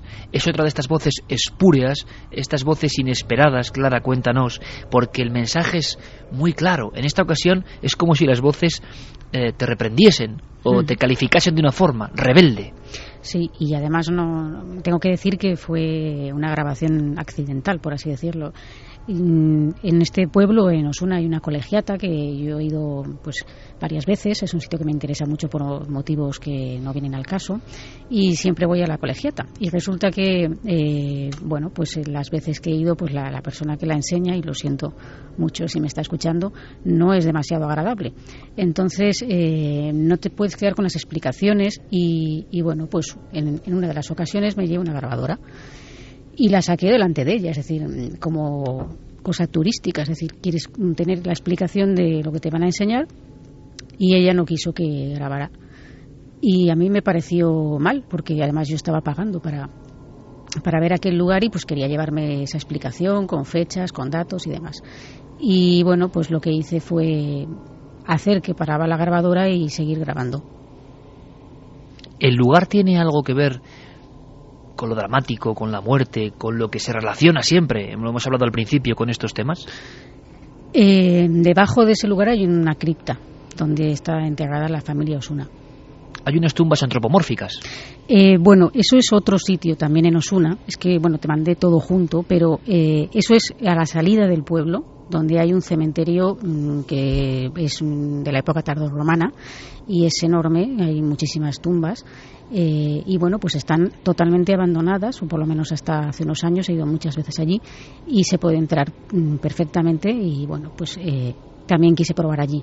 El pueblo de Osuna, que es uno de los pueblos clave además, la gente lo puede comprobar incluso en el Museo Arqueológico Nacional, con algunos de los hallazgos de los iberos o iberos realmente impresionantes. O sea, un lugar marcado por la magia desde el principio del tiempo, antes incluso de la época de Jesús. Eh, rebelde, eh, porque realmente Clara en este caso no hace caso de la persona que enseña el entorno, debajo hay una cripta, podrá tener que ver o no, pero la voz es sorprendente. Escuchamos. Volvemos a escuchar, Noel. En esta ocasión, Clara, parece una voz incluso femenina, ¿no? Sí, sí, sí, parece femenina. Eh, hay realmente muchas variantes. Yo he visto que salen pues voces masculinas, femeninas, voces mm, de niños o que imitan a niños, eh, pero sí que veo yo que algunas voces o yo- me suenan. Quiero decir, eso de esta voz me suena, pues sí. Sabes que, que a veces yo no puedo comprobar si esas voces son iguales. Y esto creo que es algo que le pasa a muchos investigadores del fenómeno, que mm, hay una serie de voces que les resultan familiares como si ya las hubieran grabado en otro lugar.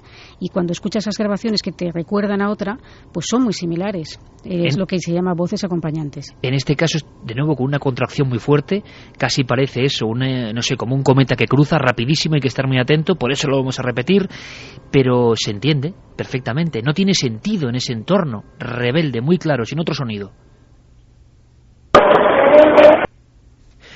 Bueno, se graba eh, una grabación accidental, tú no estás grabando exprofeso para investigar, y en ese mismo entorno tenemos otra grabación clara. Yo creo que esto pues demuestra con la cantidad de casuística que no estamos hablando de cosas accidentales o que nos saquemos de la manga, porque vuelve a aparecer algo muy similar a tu propio nombre de nuevo, ¿no? Ujú.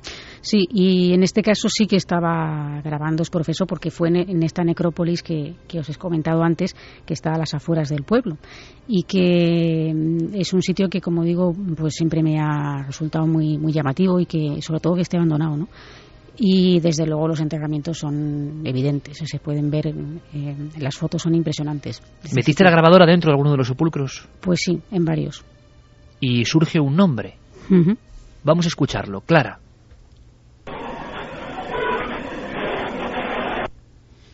Vamos a ponerlo dos veces seguidas si puedes, Noel, si se puede hacer ese pequeño milagro, porque es que esta es de nuevo increíble.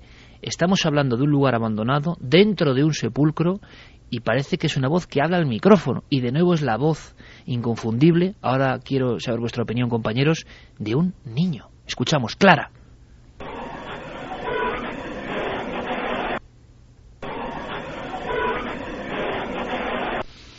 Eh, yo no sé si, bueno, eh, llevamos escuchando las voces toda la noche, pero eh, si Noel eligiese varias de las de niños y las uniese, eh, estaríamos escuchando una voz muy similar.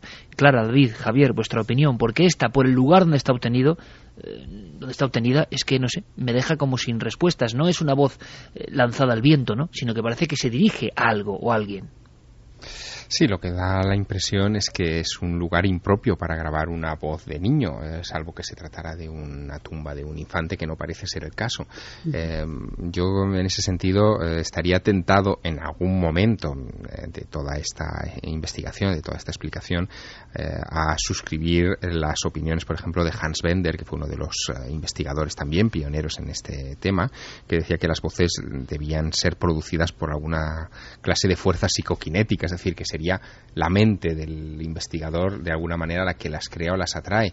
Entiendo que esto es difícil de demostrar, es imposible hoy por hoy, pero bueno, ya somos capaces de mover ordenadores por la mente. Eh, Es decir, que probablemente se, en algún momento comprenderemos también si la mente es capaz de afectar a un equipo de grabación. a las partículas magnéticas de una cinta o a los sistemas de grabación. Eh, Largo, compañero, eh, a lo largo de la tercera hora, evidentemente con la cantidad de preguntas y de cuestiones que habrá sobre este tema, uno de los grandes clásicos del misterio, pero viéndolo desde otra perspectiva, pues iremos en la tercera hora, como digo, dando paso a muchas de esas preguntas. Pero, ¿me puedes hacer un pequeño sondeo, por favor, y me dices cómo la encuesta, que me interesa mucho? Pues vamos a recordar esa pregunta. ¿Qué opináis de las psicofonías? Podéis señalar varias opciones en la página web ikerjiménez.com.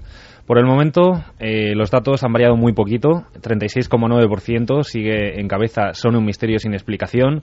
El 26,8% opina que son un mensaje del más allá. El 16,1% que son fenómenos explicables tecnológicamente. El 11,4% que son mensajes provocados por la mente del experimentador. Y en último lugar, con el 8,8% que son errores y fraudes. Es decir, que además del in- el incremento lógico del racionalismo y del criterio escéptico, el concepto de la trascendencia, que tienen que ver con otros planos, sigue estando muy fuerte. ¿Y puedes hacerme un rapidísimo repaso, por favor, Carlos, de, de a qué suenan las preguntas y reflexiones de nuestra audiencia? Pues por ejemplo, Marta Por- Portillo Góngora decía que en la grabación que dice Mamá soy yo, eh, no sabe si son cosas de, de ella, porque escucha antes del grito que finaliza la psicofonía como otra voz de mujer que le contesta. Mm, Sí, hay otra voz. Por ejemplo, José Neptuno nos decía en la noche, en la noche nos hace oír cosas extrañas, el, subconsciente nos engaña. Y Basce Lanog nos decía también, yo estas psicofonías no las considero fraude, pero entiendo que en general se desconfíe, y más ahora con toda la tecnología que hay. Noelia nos decía que su madre le contó que un día en casa escuchó una voz masculina muy grave diciendo su nombre. Eh, Morad Rabet, por ejemplo, también nos decía, las voces son de niños, lo digo porque presentan claros sonidos melódicos típicos en la pronunciación de un niño no mayor de cuatro años. Qué interesante dato. Manuel nos comentaba, ¿por qué tienen que ser voces de ultratumba? Si miramos la astrofísica y las teorías de los universos paralelos, los multiversos, ¿no podrían ser la prueba de que estos existen? Aquí, desde luego, nadie está diciendo que sean voces de ultratumba, ¿no? Sino simplemente exponiendo las posibilidades y tanto una como otra nos parecen maravillosas.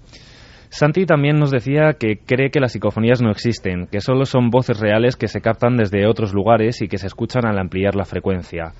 Dani Montes también nos comentaba que las psicofonías son energías que de alguna forma incomprensibles son para nosotros. Se fijan ahí en el tiempo y en el espacio. Se deberían hacer más estudios y sobre todo científicos sobre este tema. Lo dejamos ahí, Carlos, y luego seguimos a la tercera hora con muchas más preguntas eh, y cuestiones, y sobre todo vuestras reflexiones, porque yo no sé, le preguntaremos a David si científicamente eh, se ha hecho algún experimento. Hemos sabido, David, recientemente, esta misma semana, se hablaba casi casi de, de- explicar los pensamientos de personas que no pueden hablar y traspasarlos a una pantalla de ordenador. Se ha hablado de los sueños casi mostrados de forma gráfica eh, sobre un plasma, pero sobre el sonido y las voces poco se ha avanzado, que sepamos nosotros. Seguimos como en la época de Raudive y de Germán de Argumosa. Los medios sí han avanzado, pero la explicación sobre estas voces, no, ¿no? Porque a pesar de que se utilizan grabadoras diferentes y tecnologías distintas de, pues, de hace 30 o 40 años ahora, el fenómeno prácticamente se registra de un modo similar. Eh, a mí lo que sí que me gustaría decir es que eh, siempre, a ver, eh, esto es como todo, cada uno va descubriendo cosas, va, va sumando piezas, intenta eh, establecer algún tipo de hipótesis, aunque con, toda conciencia de que no tiene por qué ser cierta. Pero yo siempre tendería a pensar primero en las, en las explicaciones más simples. Las más simples, ya digo, algunas descartadas para mí, como la de que se cuelen voces de radio cosas parecidas, o incluso sonidos de otros lugares, porque eso tampoco tendría mucho sentido. Eh, para mí sería que no son voces de ninguna alta tumba, por supuesto, ni de espíritus, sino voces eh, posiblemente pues más relacionadas con la proyección mental de un experimentador, con qué sé yo, eh, personas que a lo mejor están en un entorno relativamente cercano y están pensando algo que sí que se cuela. Eh, esto que es muy raro ya de por sí, pero por lo menos no sería tan extraño como establecer a través de una, digamos, una, una no- noción tan pequeñita, perdón, que, que existe todo un más allá y que se comunica con nosotros. Lo cual no quiere decir que no pueda ser así. Pero creo que siempre hay que tener la cautela de buscar siempre las explicaciones más sencillas y más próximas a nosotros antes de irnos a las más lejanas, que quizá es uno de los grandes problemas del misterio, ¿no? Que, a veces se lanza uno a territorios demasiado amplios con pruebas muy pequeñas, pero las pruebas, desde luego, en este caso están ahí.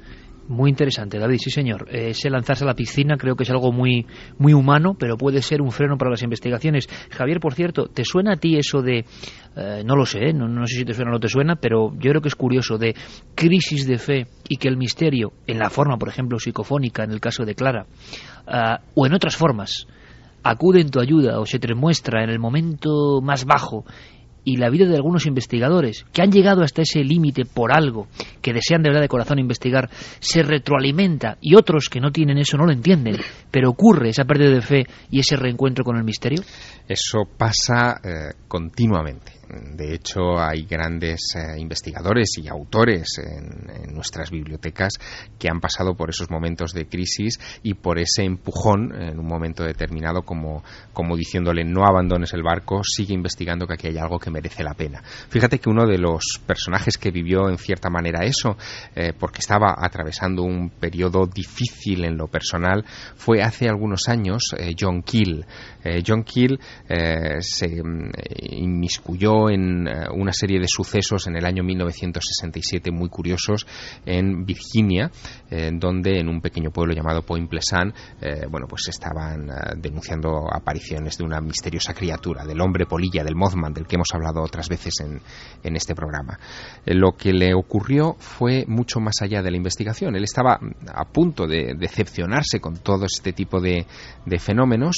Él había trabajado en varias revistas, no conseguía que sus artículos eh, tuvieran la popularidad que él esperaba. Incluso en algún momento él estaba a punto de publicar un gran artículo en la revista Life en los Estados Unidos sobre ovnis que mm, fue apartado por otro de Joseph Alan Hynek, de un importante astrónomo y asesor de la Fuerza Aérea de los Estados Unidos en la cuestión de los no identificados, y tenía esa sensación de decepción.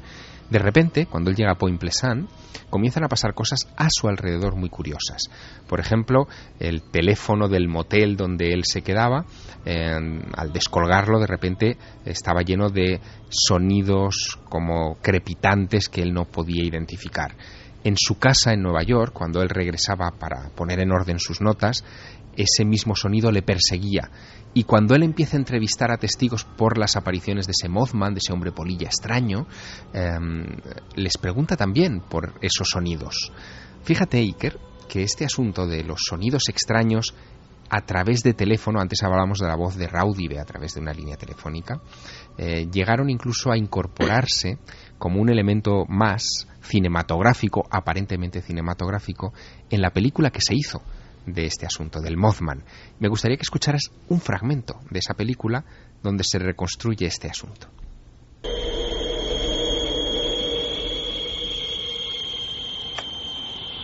Empezó hará un par de meses.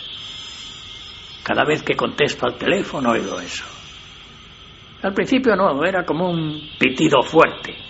Ahora son principalmente chirridos y aullidos. ¿Siempre lo mismo? Bueno, una vez un hombre hablando muy deprisa. ¿Qué decía? No pude entenderlo. Hablaba otro idioma. ¿Le han revisado la línea? Sí, incluso me cambiaron el número. Pero antes de que pudiera darle a nadie el número nuevo, volvieron las llamadas. John Keel hizo algo sorprendente en aquella época. Eh, quiso llegar al fondo de, este asunto de las llamadas con ruidos extraños. Pensaba que podían ser bromas o incluso eh, algún, el producto de algún tipo de interferencia por parte de los servicios de inteligencia que podían estar espiándole o algo por el estilo. Llamó a la compañía telefónica y él se fue con los técnicos a repasar toda la línea eh, en persona para ver si había algún tipo de anomalía, de cosa extraña. No encontró absolutamente nada. Y mm, ese tipo de eh, sonido crepitante eh, le fue acompañando hasta el final de aquella investigación. Cuando terminó el trabajo con el hombre polilla, aquellos sonidos cesaron durante años. Volvieron después en otras circunstancias, pero cesaron durante años. Pero sí que sirvieron para algo, Iker, algo que tú estabas comentando antes. Sirvieron para que John Keel no abandonase la investigación y continuase en estos temas. Es como un anzuelo, ¿no? Como que el misterio nos indica, sigue, continúa. Fíjate, hablando de teléfonos, eh, tenemos un documento, que es el documento 13, a ver si lo localiza nuestro compañero Noel Calero, que se refiere a una conversación con el padre Fortea, hombre metido en el misterio, podrá gustar más a unos, menos a otros, el tema de los exorcismos, pero sin duda otro de los que sin duda, hay que decir, se ha metido de lleno ¿no? en las investigaciones que no son para nada eh, ordinarias, sino que se salen de lo normal. Clara lo entrevistaba, ¿no es así, Clara? Sí, sí, efectivamente, pero lo más curioso, Iker, es que en este caso eh, eh, Fortea, que vamos reside en Madrid, pues es que cuando íbamos a hacer la entrevista, pues estaba en Palma de Mallorca, entonces me pidió si la podíamos hacer por teléfono. Y bueno, yo tengo un aparato que permite, como tienen otros muchos compañeros, que permite conectar eh, la grabadora y con un cable que a su vez va directamente a la red telefónica, de tal forma que el sonido es bueno y además pues eh, es directo de la línea telefónica y normalmente se pueden grabar interferencias, cosas que molestan, cosas que estamos muy acostumbrados a ellas. Ahora, cuando Claro nos pasaba este documento, simplemente casi casi a modo de anécdota, pues tiene que ver, quizá, quién sabe, con esa historia que acaba de contar eh, Javier Sierra, porque el sonido que se capta no tiene nada que ver, es muy claro, muy extraño, y no son voces, son una especie de golpes que ambos no escucharon en ningún momento, ninguno de ellos lo pudieron escuchar, y luego en la grabación se escuchaban como el lento pasar de unos cascos de caballos, pero perfectamente audibles, ¿verdad, Clara? Sí, sí, y desde luego ni él ni yo lo, lo, escuchamos. Es más, yo se lo envié por correo electrónico y se lo comenté, porque entre otras cosas la, la entrevista que estábamos realizando salió a colación el tema de las psicofonías y él era de la opinión de que eran cosas que acompañaban a las personas, pero más bien, en, claro, en, por el, su condición de sacerdote, él pensaba que eran una especie de ánimas, ¿no? De ánimas que eh, no han terminado de abandonar este mundo. Y hablando de ese tema, surgen estos cascos de caballos, o lo que sean, o el efecto que sea, que, que son bastante particulares y que a mí me suenan, a mí me suenan mucho. Vamos a escucharlo los exorcismos. O sea, quiero decir que me imagino que la Iglesia es muy cauta, ¿no? Pero ¿por qué exactamente mmm, no quiere que se hable de, de este tema? ¿O no? Puede ser evidentemente algún tipo de fallo, algún tipo de motor, de rotor, pero nos recuerda perfectamente a eso. La sensación de que los investigadores se meten en mundos que no son los mundos habituales, que no son los mundos por donde transcurren las personas normales, evidentemente. Hay quien traza Uh, y quizá tenga algo de razón, todos estamos un poco locos los que hemos elegido este camino, relaciones entre paranoia, brotes psicóticos, esquizofrenia y los estados místicos, los estados de iluminación y las conexiones con lo misterioso. Quizá tiene que ver, o quizá es la única forma que la ciencia tiene de aproximarse a lo parecido a todo este mundo que está ahí al otro lado. Eh, yo no sé, Clara, si todo esto, eh, como resumen, empuja ah, y da oxígeno y da curiosidad, o también el miedo frena un poco. Te da muchísima curiosidad. Hombre, al principio eh, sí que te da un poco de respeto, pero es un respeto que no he perdido y aún así tengo que decirte que las grabaciones, especialmente cuando voy con alguien como, como es el caso de David, nosotros mm, tenemos respeto por el tema, pero nosotros nos lo pasamos bien. Quiero decir que nosotros seguimos haciendo nuestras cosas y nos reímos, incluso, quiero decir que no, no es algo que lo tomemos como una obsesión. Simplemente nos gusta hacerlo y, bueno, pues si podemos averiguar algo más, pues mejor.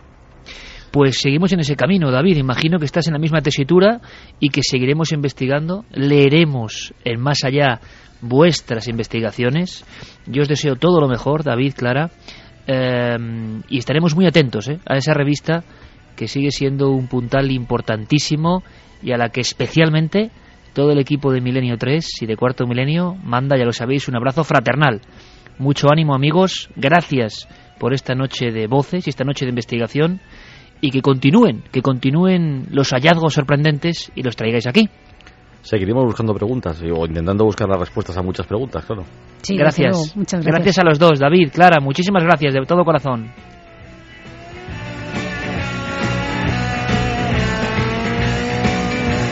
Javier, compañero, eh, merecido descanso que te ganas ahora porque ya te pones prácticamente a preparar uno de esos reportajes que no sabes lo que han dado que hablar. Maravillosos reportajes. Dentro de poco, de nuevo, el cuaderno sonoro. Un abrazo muy fuerte, compañero. Otro para ti ha sido una noche intensa. Intensa de verdad. Un abrazo, compañero. Hasta pronto. Hay que reflexionar porque es una hora y media de voces, de documentos, de cosas que están ahí y que, repito, son obtenidas por dos personas de las más honestas de este mundo peculiar del misterio, sin duda alguna, y queríamos mostrarlo. Algunas clarísimas como puñetazos en el éter, otras silbantes pero llenas de contenido. ¿Qué nos indica el misterio? Después de las informaciones de noticias, más Milenio 3.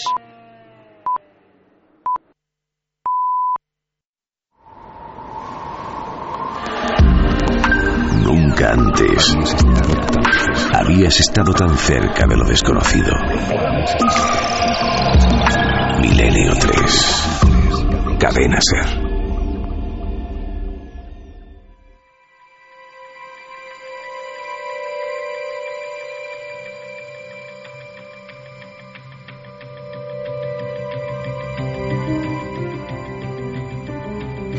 Continúa Milenio 3 con un programa muy especial, ideal para esta noche de madrugada. Es un fenómeno de las psicofonías que desde luego no ha envejecido bien. El salto tecnológico, la sobresaturación de información no ha beneficiado, yo creo, a un misterio que siempre, al parecer, ha estado ahí. Desde el mismo instante en el que el hombre consigue los primeros resortes, desde Marconi o Edison, para de alguna forma registrar o aproximarse al pasado sonoro, empiezan a surgir estas curiosas anomalías. Seguimos igual que siempre. Eh, las conclusiones no llegan a ningún lado. Y es normal y perfectamente comprensible que ante la cantidad de personas que graban psicofonías con ordenadores, ante sonidos metálicos o a investigadores que indican que todo es una psicofonía, se haya llenado el ciberespacio y otros espacios eh, no tan digitales de voces que son como ruido de fondo, nunca mejor dicho. Algunas de las psicofonías que ya hemos escuchado, en mi humilde opinión, tenían todavía ese eco, ese tono de las antiguas, de las fundadoras de este fenómeno casi en nuestro país. Sé que todo es muy subjetivo, absolutamente subjetivo, como la vida lo es. Pero yo he recordado en los ecos de algunas voces algo, pura intuición, que las conectaba como escuchando el reverberar del profesor Germán Dangumosa cuando decía aquello del tono y timbre característico. Curiosamente, tanto a Sinesio Darnell como a Germán de Argumosa, pioneros, equivocados o no, yo no lo sé, pero honestos con su búsqueda, eh, recuerdo perfectamente que muchas de las voces parece que les llamaban. Una de las más impresionantes decía Germán, simplemente. Una pregunta que yo me hago, eh, ¿por qué no hay psicofonías amables? ¿Por qué no hay un te quiero? ¿Por qué no hay un hola? ¿Cómo estás? Eh, ¿Eres feliz? O unas risas de niños que sean risas de verdad. La vida también es felicidad, ¿no? La vida también es luz. ¿Por qué todo eso no se registra? ¿Será el contenido mental del propio investigador o no? ¿Por qué todo está envuelto de ese dramatismo? Es lo mismo que ocurre a nivel muy personal cuando uno, por ejemplo, conoce de primera mano las caras de Belmez. Yo no sé lo que son, pero considerándolas, en el último de los casos, un puro fraude pictórico, ¿por qué tienen ese tono tan especial? Ese tono que encaja perfectamente con las primeras psicofonías que se obtuvieron ahí. ¿Por qué a mí no me suenan igual algunas voces psicofónicas que me suenan las voces normales? ¿Por qué siento escalofríos con unas y por qué con otras no? Es todo muy subjetivo. ¿Por qué cuando entramos a una iglesia, a una catedral, ante el arte magnético y extraño sentimos un escalofrío que nos habla y con otras cosas, por muy imitadas que estén, no sentimos nada? ¿Por qué cuando un comunicador es capaz de hablarnos, nos llega al corazón, nos habla de verdad, equivocado o no, y otros son una máscara que prácticamente lee cosas sin sentido, por muy espectaculares que sean. Subjetivo, emociones. Sí, quizá las psicofonías no tengan mucho de científico y sí de algo que está siempre ahí. Las emociones de hoy o del pasado.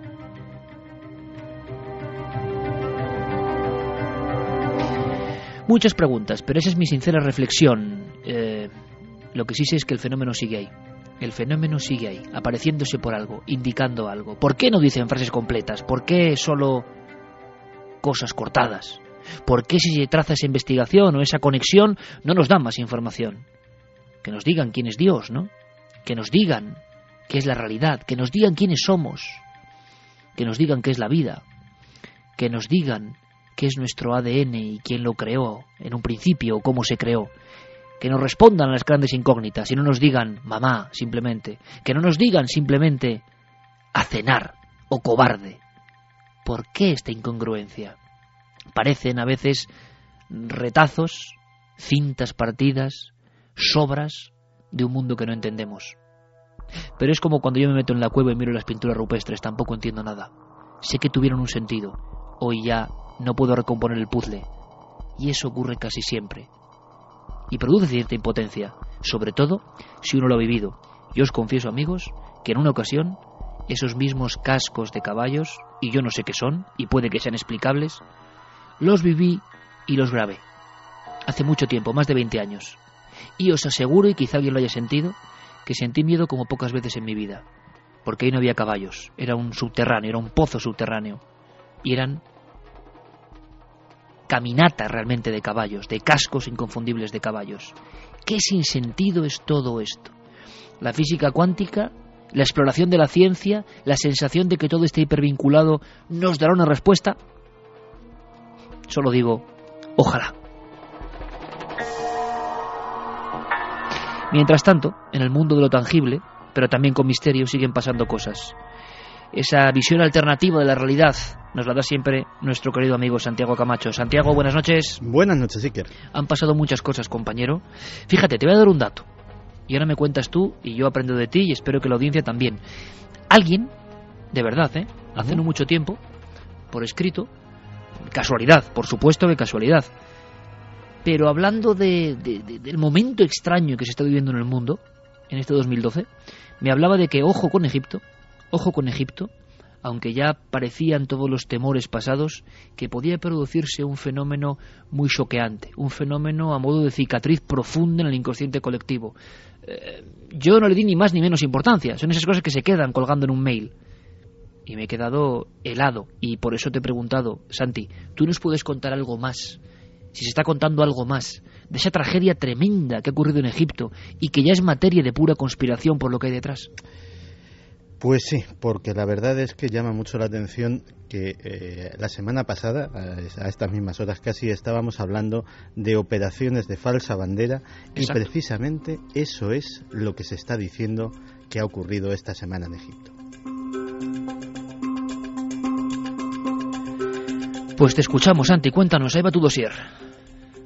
Pues sucedió el pasado miércoles. Iba a ser un día casi de fiesta. Era eh, el partido de la máxima rivalidad de la Liga Egipcia. Se enfrentaban en Port Said el equipo local, el Al Masri, y el Al Ali, que es el equipo eh, más grande de, no solo de Egipto, sino de la capital, del Cairo.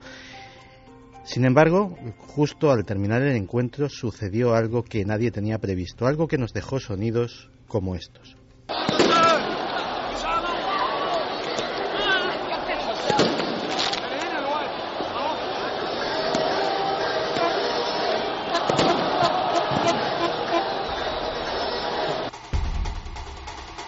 Un tremendo tumulto, una enorme confusión, miles de personas invadiendo el terreno de juego y eh, un fuego en las gradas. Nadie sabía lo que estaba sucediendo. Cuando se despejó aquel desbarajuste, el balance fue aterrador. 74 muertos, más de mil heridos.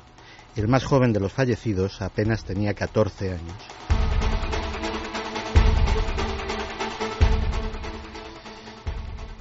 Carla Fibla, nuestra compañera corresponsal en Oriente Medio, nos cuenta qué es lo que sucedió para que ocurriera tanta masacre. La histórica rivalidad deportiva entre el Ahly del Cairo y el Masri de Port Said no es la causa del terrible desenlace del partido. A pesar de la victoria de los anfitriones, cuando terminó, los seguidores de Al Masri no aguantaron los insultos de los perdedores y comenzaron la pelea. Poco después, ocuparon el campo de juego persiguiendo y golpeando a jugadores e hinchas. La seguridad del estadio permanecía casi inmóvil, atónita ante la violencia con la que incluso con cuchillos se enfrentaba el público. El hecho de que desde que triunfó la revolución egipcia no se haya recuperado a una policía formada es la principal razón que señalan los medios egipcios que llegan a apuntar que es posible que los agentes no sepan cómo reaccionar sin tener la orden directa de Mubarak de que deben reprimir con el uso de más violencia o que puedan estar vengándose por la humillación sufrida tras la caída del ex raíz. Hubo apuñalados, hubo cráneos fracturados porque la gente fue lanzada desde lo alto de las gradas.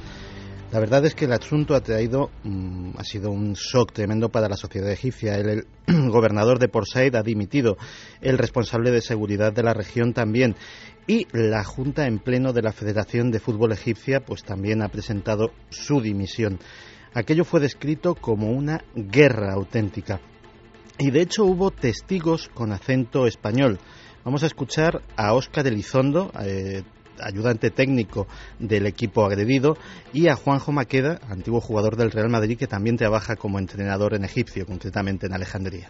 Se atendieron heridos, hubo muertos dentro del vestuario también, y bueno, la situación fue horrible. La afición ha salido al campo totalmente eh, endemoniada y, y, corriendo detrás de, de, los jugadores del Ali. Ya digo que el portero ha sido el que más dificultad ha tenido porque estaba en la otra portería y, al, y le ha costado muchísimo llegar y gracias al, al, a los entrenadores contrarios que han, los han protegido, pero bueno, se ha llevado sus golpes y su hasta que ha podido entrar dentro. Los que yo pude ver, sobre todo un chico joven que fue que me impresionó más por la forma, fue por asfixia, porque el vestuario está justo debajo de la tribuna donde fue toda la trifulca.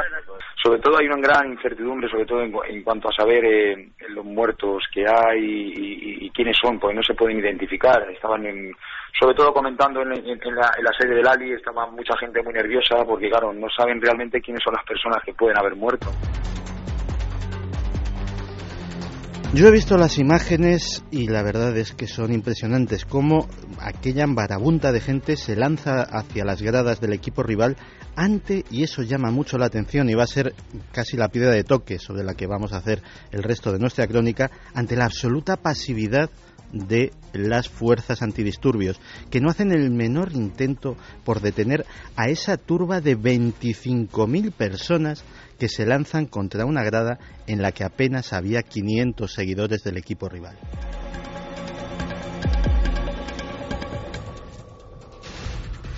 Cuando veían lo que se les venía encima, eh, estos seguidores del Al-Ali pues intentaron huir. Eh, son gente aguerrida que eh, pueden ser calificados perfectamente como ultras, como los hay prácticamente en todos los equipos del mundo, pero aquella diferencia numérica hacía imposible el enfrentamiento. Así que corrieron hacia las salidas del estadio cuando se encontraron las puertas cerradas, cerradas con candado y cadena desde fuera. Alguien les había encerrado en una auténtica trampa mortal.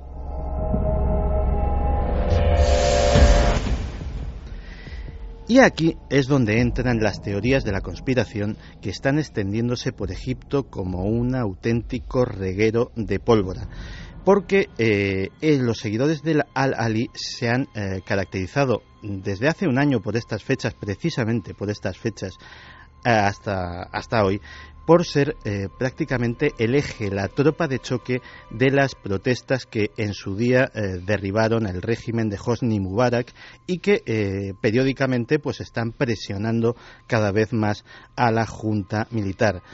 Se está diciendo que eh, la policía, eh, esa mm, pasividad que tuvo, era precisamente porque a esos hinchas del equipo, de la Ali, pues les tenían ganas, tenían ganas de castigarles por la humillación que sufrieron en, la Plaza Tajir y eh, dejaron que fueran masacrados impunemente. Pero en países como el Egipto actual, bajo una junta militar, en los que la libertad de información muchas veces está secuestrada de alguna forma, a veces es la Iglesia la que eh, se convierte en fuente de información fidedigna. Y precisamente tenemos el testimonio eh, escrito en la agencia Fides, la agencia oficial de noticias de la Iglesia, de un misionero colombiano, Luciano Verdosia. Luciano Verdosia dice que lo más probable y lo que se está barajando ahora mismo en Egipto es que todo esto ha sido fruto de una conspiración, que la Junta Militar metió infiltrados entre los hinchas del equipo agresor con la intención de provocar este tumulto. ¿Para qué? Para perpetuarse. Dentro de poco tendrá que ceder el eh, gobierno a el Parlamento, Parlamento que está ahora mismo dominado por los hermanos musulmanes, una fuerza eh, de carácter islámico, y eh, de esta forma ellos estarían demostrando que el Estado se está deslizando hacia el caos y que esa autoridad militar todavía es necesaria. Por lo tanto, Santiago sería una gran trampa mortal esos testigos o esos defensores del Al-Ali, em, según la teoría de la conspiración, habrían sido masacrados impunemente por otros motivos que nada tienen que ver con el futbolístico y me ha sorprendido muchísimo, creo que el tema es de gran calado, alguna definición decían eh, 25.000 personas que salieron endemoniadas, decía uno de los testigos, uno de los exfutbolistas, eh, ¿cómo han provocado esa ira en concreto? Es decir, como cuentan que se han hecho muchas operaciones militares, lo decíamos la semana pasada, perfectamente calibradas, por ejemplo, para generar la histeria colectiva que, por otro lado, en una hinchada de un campo de fútbol parece que, vamos, es una cerilla que prende muy fácilmente. Pues sí, porque mucha gente se empieza a preguntar, entre otras cosas, eh, cómo es posible que eh, gran parte de esos seguidores, o al menos la parte que está implicada en la mayor, eh, en la mayor porción de los asesinatos, llevara encima armas blancas eh, a un estadio de fútbol. De hecho, los hinchas del Masri afirman que los disturbios los iniciaron personas que ellos no conocían, gente que se había infiltrado, que estaba allí, que eran los más vehementes, los que llevaban bengalas, los que estaban lanzando esas bengalas a la grada rival y de hecho terminaron un incendio bastante aparatoso y eh, que esas personas que tan vehementes pues fueron las que dieron ese grito de a por ellos y eh, la masa digámoslo así pues eh, saltó al campo. Pero una cosa es saltar al campo y eso se ve perfectamente en las imágenes pero efectivamente hay un grupo nutrido aunque minoritario que rebasa el terreno de juego, rebasa el túnel de vestuarios y se lanza en persecución de esos hinchas del Al-Ali. Y eh, de hecho, ha habido eh, manifestaciones en Port Said eh, diciendo que Port Said no es culpable, que es, todo es fruto de una conspiración. Y en el eje de esa conspiración está la Ley de Emergencia de 1981. ¿Qué es la Ley de Emergencia de 1981?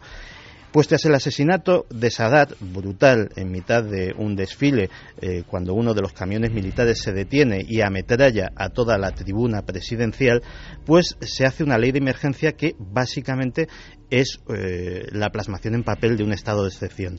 Bajo la cobertura legal de esa ley de emergencia, eh, tanto eh, el régimen eh, que vino eh, después de Sadat como ya el propio Hosni Mubarak, durante todos estos años, que no ha sido derogada todavía, ha podido mm, legitimar la represión muy dura contra los opositores. Esa ley de emergencia está también a punto de ser derogada y precisamente en medios egipcios se llama mucho la atención de que justo cuando se va a prescindir de ese estado de emergencia sucede algo que justifica su permanencia. Y además, Santi, si me permites, esto es un precedente muy peligroso tal y como está la situación en todos esos países, ¿no? Sí, la verdad es que, eh, y ahora mm, veremos hasta qué punto eh, está la situación enradecida porque hay acusaciones cruzadas que implican incluso a varios países de la región. Eh, la, Egipto es un verdadero polvorín ahora mismo, hay una inseguridad ciudadana tremenda, eh, básicamente porque eh, la fuerza policial se ha visto tremendamente disminuida. Primero porque la policía está fatalmente vista por la población. Ha habido una ingente cantidad de dimisiones porque eh, casi es un estigma pertenecer a, la policía después de, eh, de, haber sido derrocado el régimen y esas vacantes no han sido no han sido cubiertas con lo cual eh, hay un ascenso de la delincuencia simplemente porque no hay efectivos policiales para, para evitarla pues tremendo. Pero la, además las elecciones democráticas las han ganado como dijimos hace un rato los hermanos musulmanes que es una fuerza islámica con lo cual podría desestabilizar toda la región que es, de hecho, eh, la fuerza islámica que estuvo bajo ese asesinato de Sadat eh, que provocó eh, la ley de emergencia del 81. Y la verdad es que el asunto, por coincidencia de intereses, es sospechoso. Fíjate que estos aficionados del Al-Mahri, que dicen que ellos no tuvieron nada que ver, señalan un detalle curioso y efectivamente se puede apreciar perfectamente en las imágenes del partido. La tribuna, el palco de autoridades, está completamente vacío. Y no digo eh, durante los incidentes, digo justo antes. Es decir, dicen que es muy normal, y este era un partido de máximo interés en la Liga Egipcia, pues que no solamente acudan pues la directiva de ambos clubes y los presidentes, sino también autoridades locales, incluso autoridades nacionales, pues que van allí pues a disfrutar de, del partido como invitados de excepción. Esa noche no hubo ninguna representación oficial, cosa que mm, comentan que es absolutamente infrecuente y que señalan como uno de los datos. Es más, eh, fíjate si está enradecido el tema en la región, que hasta la policía religiosa saudí, eh, que en Arabia Saudí hay, una, hay un cuerpo de policía que vela por eh, el cumplimiento de los eh, preceptos del Corán, ha metido cartas en el asunto y, en su, y, a través de su cuenta de Twitter ha declarado algo que eh, en Egipto ha llenado de indignación. Dice que ni más ni menos lo ocurrido es un castigo de Alá por la negativa de los jugadores a cubrirse, es decir, porque llevan pantalones cortos.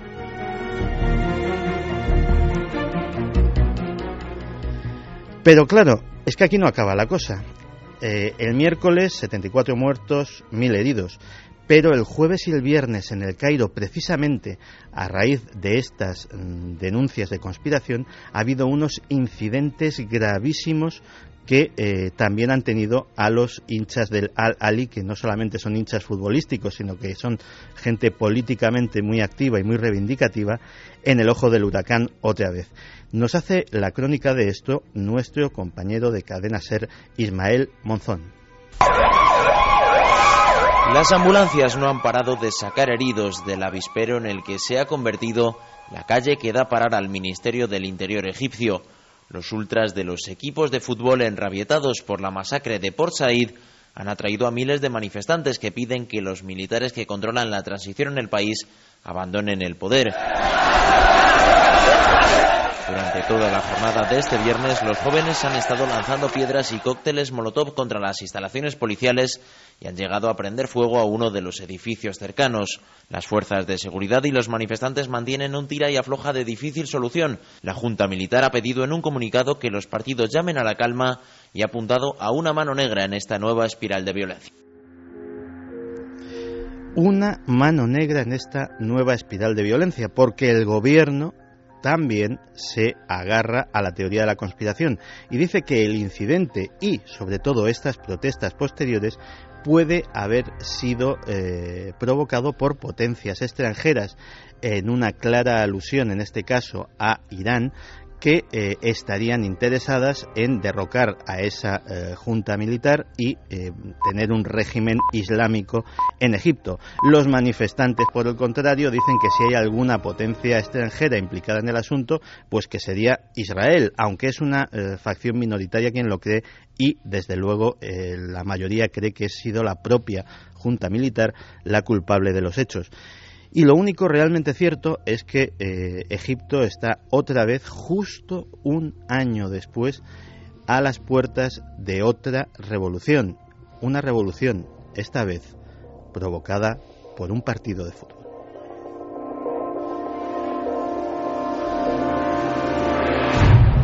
Y hay que decir que, y lo comentamos en su día, algunas veces el fútbol ha tenido consecuencias dramáticas, eh, incluso ha vertebrado guerras cortas pero con muchos muertos, como la ocurrida año 69, la llamada guerra del fútbol entre El Salvador y Honduras, con acontecimientos increíbles. Ahora, tus amigos, tú ya me entiendes, los foros de conspiración, que yo no sé si van todavía más allá, ¿Qué nos hablan en este 2012 de ese movimiento y esa sensación eh, en estos países? Eh, ¿Y por qué está ocurriendo? ¿Cómo lo ven ellos? ¿Ven todavía otros culpables mayores en toda esta circunstancia? Pues la verdad es que eh, ya el ambiente en Oriente Medio en este preciso instante está tan enrarecido que ni siquiera hay que recurrir a foros especialmente eh, conspiranoicos. Prácticamente eh, periódicos de gran prestigio y medios absolutamente convencionales dan casi por segura una guerra entre Israel y Irán. E incluso dan una fecha, que sería la primavera. Eh, el propio gobierno israelí está solicitando oficialmente que los Estados Unidos se impliquen y ataquen a Irán antes de que lo hagan ellos mismos. Con lo cual, eh, puedes imaginarte que eh, los movimientos en toda la región de servicios de inteligencia, de eh, agentes infiltrados, de agentes provocadores, no solamente en Egipto, en Irán, sino en Siria, que ahora mismo, eh, lógicamente, era un aliado natural de los iraníes y por su tremenda situación interna, pues no está ahora mismo en condiciones de salir en apoyo de nadie. Y mm, Egipto, que cuanto mm, más entretenido esté con sus propios asuntos internos, pues tampoco se va a ver demasiado eh, propenso a inmiscuirse en una guerra en la que tampoco le va gran cosa, pues eh, hay quien está diciendo que mm, toda la desestabilización de esa región obedece casi a un plan eh, marcado para despejar incógnitas en lo que sería una futura guerra entre o bien solamente Israel e Irán o Israel, Estados Unidos e Irán y que eh, muchos de estos acontecimientos pues podrían deberse a oscuras tramas de los servicios de inteligencia. Una mano negra que aparece, el concepto conspiración en todos los grandes medios, ante un acontecimiento que ocurría este miércoles. La semana pasada, en ese dossier especial Conspiraciones y Documentales en la Red, Santiago Camacho nos hablaba de operaciones con bandera falsa. Y ese término eh, terrible coincidencia, ¿no? Ha surgido esta semana con 74 muertos atrapados en una auténtica ratonera en ese partido de fútbol. Para todo el mundo ha sido un partido de fútbol y casi casi una trifulca entre hinchadas. Y nos da la sensación siempre, siempre nos la da en cualquier acontecimiento dramático, que hay mucha más tela que cortar. Siempre hay una visión y esa visión, la verdad es que suele dar bastante más miedo.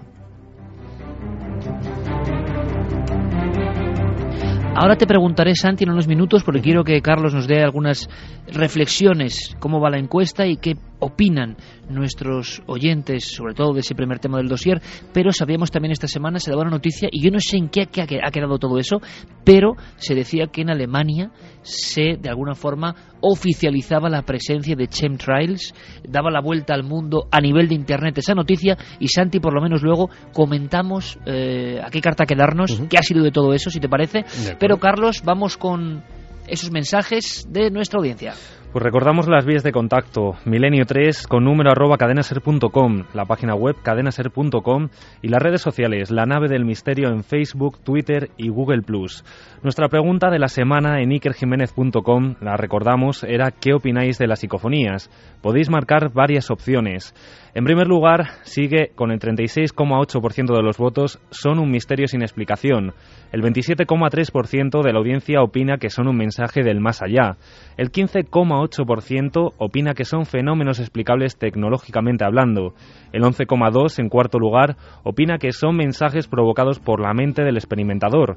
Y en último lugar, con el 8,9% que son errores y fraudes. En cuanto a los comentarios, por ejemplo, ya Menéndez nos decía que cree que las psicofonías son hechos inexplicables, que las hemos escuchado y que se oían claramente.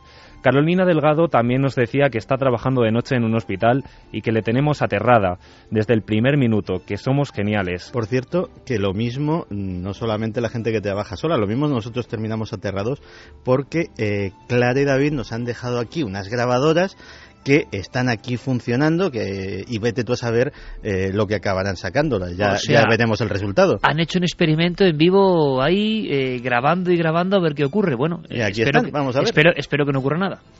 José de Albacete nos preguntaba si las psicofonías forman parte de nuestra, alma, de nuestra alma atrapada en el tiempo. Lo deja como una opción. Eh, Francisco Javier Fuentes también nos decía, sin duda es un fenómeno paranormal y como decía el profesor don Germán de Argumosa, las parafonías son una realidad. Su procedencia es otra cuestión que aún hemos de averiguar. Anaís de Barcelona, buenas noches. En la entrevista de Juana López, el sonido que suena de fondo parece el maullido de un gato en celo. ¿Es posible que escucharan algún gato durante la entrevista? Carlos Moreno, me he quedado helado al oír esos gritos tan aterradores. No creía mucho en psicofonías, pero me estáis haciendo cambiar de opinión. También nos escribía Juan Manuel Ojeda. Hola equipo de Milenio 3, si se graba una psicofonía al aire libre o en un espacio abierto, ¿no es de esperar que se cuelen muchos sonidos ambiente? ¿Es posible también que en algunos grabadores se capten señales de radio o interferencias de señales de otros aparatos? Eso es indudable. Primero, por lo que yo tengo entendido, no había ningún gato en la grabación eh, de Juana López Manjón. Además, luego están otras muchas psicofonías en esa misma entrevista que no hemos eh, puesto hoy y que son tan claras como esa voz, ¿no? más los que te quedan. Por otro lado, respuesta lógica, claro que se pueden eh, meter sonidos de radio, sin duda alguna, y claro que pueden grabarse ecos eh, espúreos que son perfectamente naturales. Es muy subjetivo el tema de las psicofonías y eso del tono y timbre, ¿no? Y hace falta quizá toda una vida para darse cuenta de que suenan realmente como psicofonías, pero sobre todo lo más importante es que muchas veces o llaman al investigador o intentan interactuar con el investigador o responden incluso a un contenido mental del investigador. No es la primera vez que un investigador piensa en algo y esa psicofonía responde o cuenta algo que tiene que ver con la historia del lugar o con la historia que está buscando el investigador y eso y eso ha ocurrido más de una ocasión. Fíjate, Iker, eh, Raquel coincidía con algo que tú ya te preguntabas eh, en la segunda hora, eh, el porqué de, de por qué solo se registran situaciones angustiosas y no felices en las psicofonías. Pues yo le diría a Raquel que tengo la misma duda que ella, sinceramente. Después de un montón de años, yo le he contado en alguna ocasión, um, yo la primera psicofonía que pude obtener personalmente, y, y, ni me avergüenza ni todo lo contrario, fue así, eh, pues fue ahora hace 22 años. Y, y, no tengo ningún tipo de explicación para ella y, y, no sé qué podía ser, porque era una casa absolutamente abandonada y sin ningún sonido y en plena madrugada, y era en Navarra y salía la conversación o una especie de diálogo entre voces y luego un grito desgarrador como pocas veces he escuchado que parecía el de una mujer que estaba siendo bueno mmm, recuerdo perfectamente que alguien me dijo como si le arrancasen una pierna a alguien. Yo tenía 17 años en 1990 y, y recuerdo mi impacto brutal. Y desde entonces hasta hoy no he avanzado lo más mínimo ni sé qué son las psicofonías. Espero que alguien me diga qué son. Pero yo grabé aquello y no tengo ningún tipo de respuesta. En algunas otras ocasiones no tan fuertes como esa. Eh, compañeros, la propia Carmen grabó una impresionante en la verdad de Murcia, a solas con un redactor del periódico, a solas en todo el periódico, con una voz que decía agua, tan clara casi como la de Juan López Manjón, y estaban solos el redactor y ella, y una voz femenina. Eh, y nuestro equipo, en diferentes momentos, y lo recordaremos en breve, ha grabado psicofonías. Eh, no sabemos qué son, sinceramente, pero hay una cosa, le diríamos a Raquel, que une a todas estas. Yo no recuerdo. Puede, puedo equivocarme, no conozco todas las psicofonías, pero si hay algo que las une es su dramatismo, su sensación de pertenecer a un mundo fantástico, imaginado, irreal o real, no lo sé, o paralelo, pero que despide, que supura eh, una enorme tristeza. David también nos decía, si los indios escuchaban los trenes desde la vía a una distancia lejana, ¿por qué no lo van a hacer las grabadoras que son más sensibles que nuestro oído? Perfectamente. Ainara también nos decía que esta última grabación, eh, se refiere a la última que hemos puesto de Clara y de David, Eh, sin decirnos lo, o sea, sin decirles lo que creían que creíamos que decía, dice que todos han oído lo mismo, más, más los que te quedan. Eh, Alejandro Sánchez coincide igual, más los que te quedan. Me he quedado en blanco. Excelente programa. Eh, por ejemplo, Tony Pérez dice que las psicofonías, a mi entender, pueden ser, un, por un lado, impregnaciones de energía que han quedado en un determinado lugar por una causa dolorosa, o bien mensajes del más allá mediante algún tipo de fisura espaciotemporal dimensional. David Revertos, no sé, creo que hay dimensiones, llamémoslo así, que son superiores a nosotros y no somos capaces de poder explicar los sucesos llamados extraños. Estamos limitados. Yo no sé si preguntarle a Santiago Camacho, que ha estado pacientemente trabajando en el área de conspiraciones, pero él también sabe del tema de las psicofonías. Yo no sé, Santi, si tú en alguna ocasión personalmente has tenido la, la fortuna de grabar alguna de estas voces claras, que para ti han sido documentos claros. Pues fíjate que yo eh, he tenido la ocasión de intentar grabarlas muchas veces, porque como todos los que somos interesados en este tema, pues quién no tiene la tentación, pero desde luego no soy uno de esos investigadores con pero absolutamente negado para el Ni tema. yo, ni yo, ¿eh? Ni O yo, desde es- luego. Nunca lo he conseguido. Y tendrá que ver la fe de la persona, parece que no, porque Clara estaba en ese momento de muy baja fe. ¿Con qué tiene que ver el fenómeno de la psicofonía? Pues no lo sabemos. Yo creo que tiene que ver con el investigador, con el lugar, con el momento, absolutamente con todo. Eh, las preguntas, como siempre, interesantísimas. Luego iremos con muchas más. Carlos tiene un testimonio que quiero que escuchéis, importante. Antes de eso, y aunque sea brevemente, bueno, mejor después, Santi, nos cuentas todo lo que ha pasado con los Chen Trails. Se da la noticia, se da la noticia de la que la RTL comunica que eh, Alemania certifica que efectivamente hay chemtrails, o sea, es decir, esa especie de estelas químicas con algún motivo inquietante que se nos escapa y que algunos amigos de la conspiración hablan de control de la población, eh, someter a la población a todo tipo de sustancias eh, prohibidas a través del aire y que se confunden con estelas de reactor. ¿Será verdad que Alemania ha dicho eso? ¿Qué ha pasado? Bueno, ahora, eh, aunque sea el momento express, Carlos, variamos no el, el sentido musical, nos vamos hacia lo inquietante que es siempre un testimonio, uno de tantos que está llegando, gracias a todos amigos, gracias de verdad, estamos recibiendo una cantidad de casos fantásticos, um, un montón de personas que quieren colaborar y, y este programa lo hacemos todos. Todos como Rubén, creo en este caso, que nos contaba eh, un encuentro, uno de esos encuentros con lo extraordinario que nos va a contar, nos va a diseccionar nuestro compañero Carlos Largo. Carlos, todo tuyo. Pues nos situamos, como tú bien dices, eh, en este caso con una historia que nos mandaba Rubén. Eh, le agradecemos la valentía que ha mostrado, desde luego, porque el caso es eh, duro, sobre todo para él, porque ha vivido una experiencia, bueno, pues que le ha marcado y que desde aquí pues le queremos agradecer. Se sitúa en San Lucas de Barrameda, en Cádiz. A las afueras de esta población existe un cortijo que se llama La Atalaya y bueno, eh, allí muy cerca hay una zona de caminos eh, donde hay viñedos y hay algunas viviendas. En una de ellas eh, vive nuestro amigo y bueno, pues un día nos contaba que por la noche llegaba del gimnasio, llegaba a su casa y no había nadie, por lo que decidió sacar a su compañero, a su perro. Le suele sacar por esa zona, esa zona en la que prácticamente no hay nada, solamente hay campo. Le llevaba atado, porque nos comentaba que es bastante inquieto. Pero justamente al llegar a una zona donde terminan esas eh, últimas viviendas, eh, le suelta. ¿Y qué es lo que ocurre? Que no, el perro no corre. Normalmente es muy inquieto, como decimos, pero ese día estaba demasiado parado. Entonces es cuando Rubén se da cuenta de que algo hay entre los árboles. Y esto es lo que nos contaba de esas primeras impresiones. Y cuando llegué allí a la última casa por soltar el perro, él tiende a correr por mitad del campo. Ese día no corrió, se quedó quieto. Y me extrañó bastante.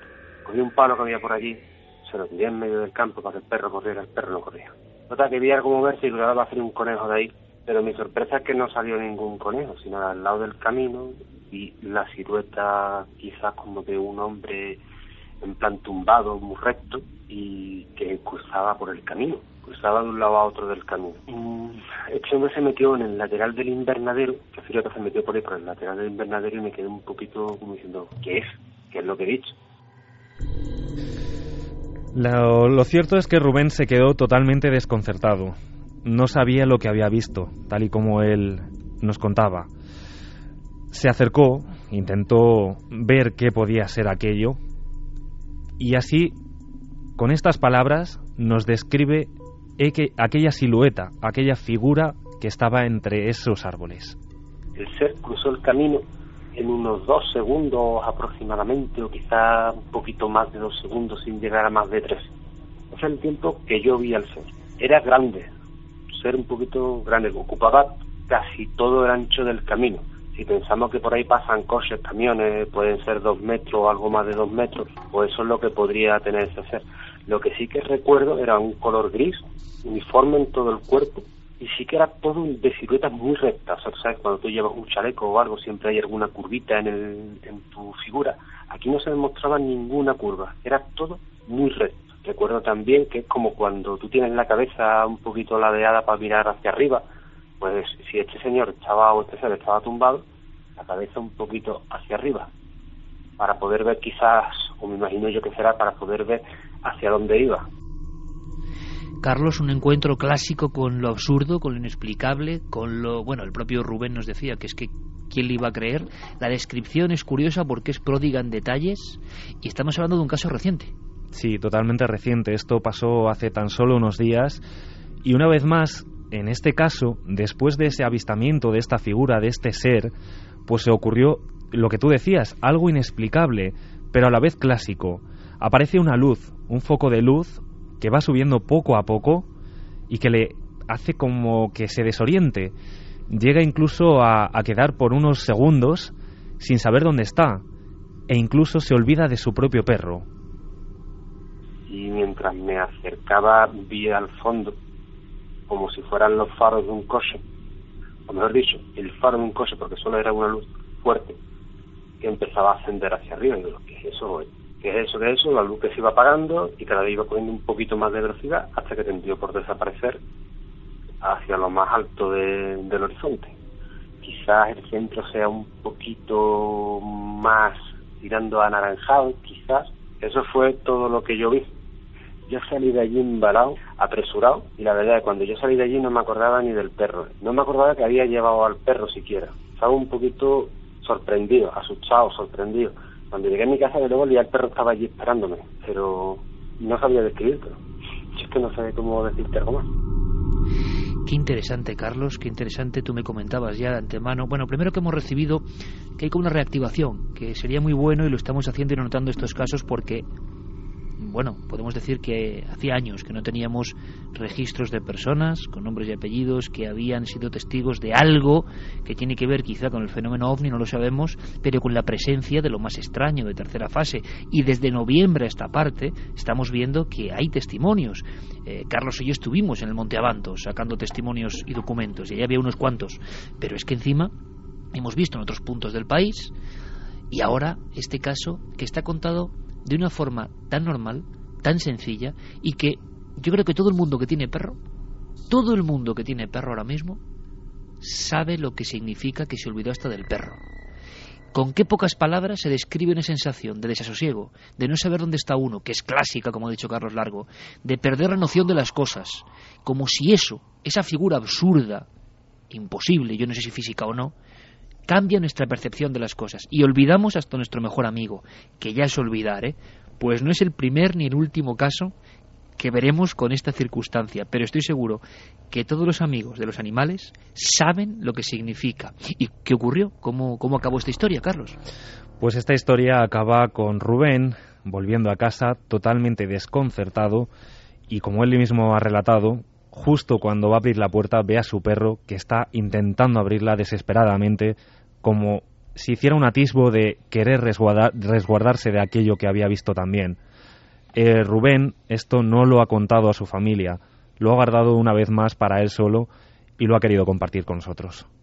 Pues yo te digo, Carlos, que es el típico caso, una vez más, eh, donde, bueno, tú ya te estás haciendo, a pesar de tu juventud, todo un experto eh, en tocar esta fibra que es imposible. O sea, que en los días de hoy es imposible. Y además no lo va a creer nadie. Y es normal que no lo crea ya nadie, porque así estamos. Pero hay personas en diferentes puntos de nuestro país, en diferentes lugares, como ha ocurrido a lo largo de toda la historia. Antes fueron ángeles, elfos, demonios o lo que uno quiere llamarles, que de pronto, sin comerlo ni beberlo, se encuentran con lo extraordinario. Y lo extraordinario se presenta de esa forma tan rara, No estamos hablando de un bosque siniestro, de un lugar inaccesible, sí de un lugar solitario que parece predilecto para este tipo de figuras, sea lo que sean, o un lugar donde no transcurren muchas personas, ¿no? Y si transcurren personas, en el instante en que esto aparece dejan de transcurrir las personas. Y esa escena, Carlos, el perro raspando con las uñas la puerta porque quería huir de esa figura. Y no tiene muy claro nuestro testigo cuánto tiempo, que es otro factor clásico, dure esa experiencia. Y quizá no sepa muy bien haya un tiempo perdido entre la aparición del ser y la desaparición del ser. Seguramente, pero lo cierto es que Iker, para tranquilizar a Rubén, eh, hemos recopilado, no va a dar tiempo a, escuchar la historia, pero muy brevemente te la resumo. Hace 25 años, muy cerca de este punto, otro amigo del programa, José Antonio, eh, era invierno, por la tarde estaba junto a su cuñada y su, su mujer, estaban resguardándose del frío en su casa.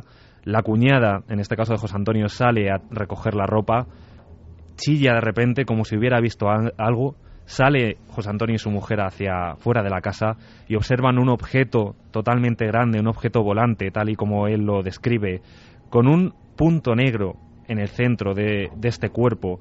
Y decía, tal y como, como nos relataba él, que en ese punto parecía que alguien estaba observándoles, como que estaba captando fotografías. ¿En la de, misma zona? En esa misma zona, muy cerca de, de Doñana.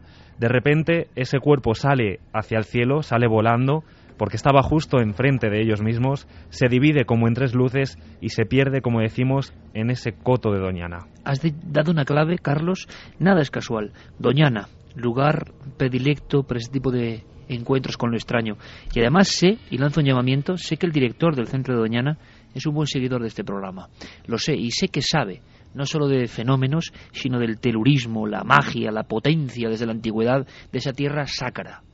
Así que ojalá podamos dedicar un programa monográfico a sucesos sucesos que, por ejemplo, obligaron a cambiar la vida de un periodista, que era Antonio José en los años 70.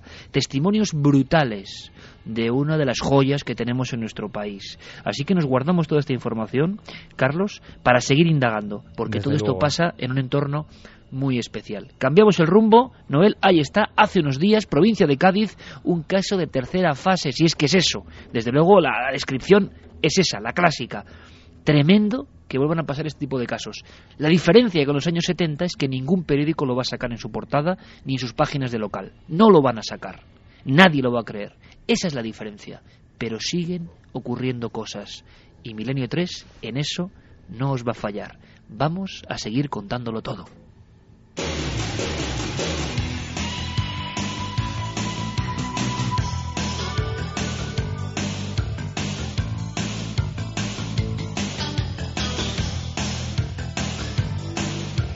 Fijaos qué, qué curiosa sensación, pero a mí ya no solo salir, lo he hecho muchas veces, en busca de uno de estos casos, ¿no?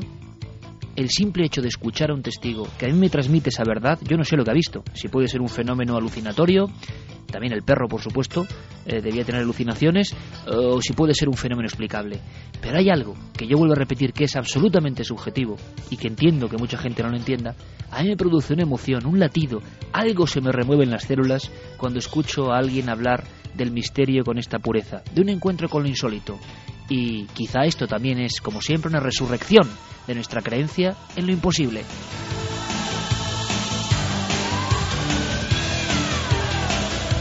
Seguiremos investigando, eso os lo aseguro, porque algo, como decía Carlos Murciano, puede que siga flotando sobre el mundo.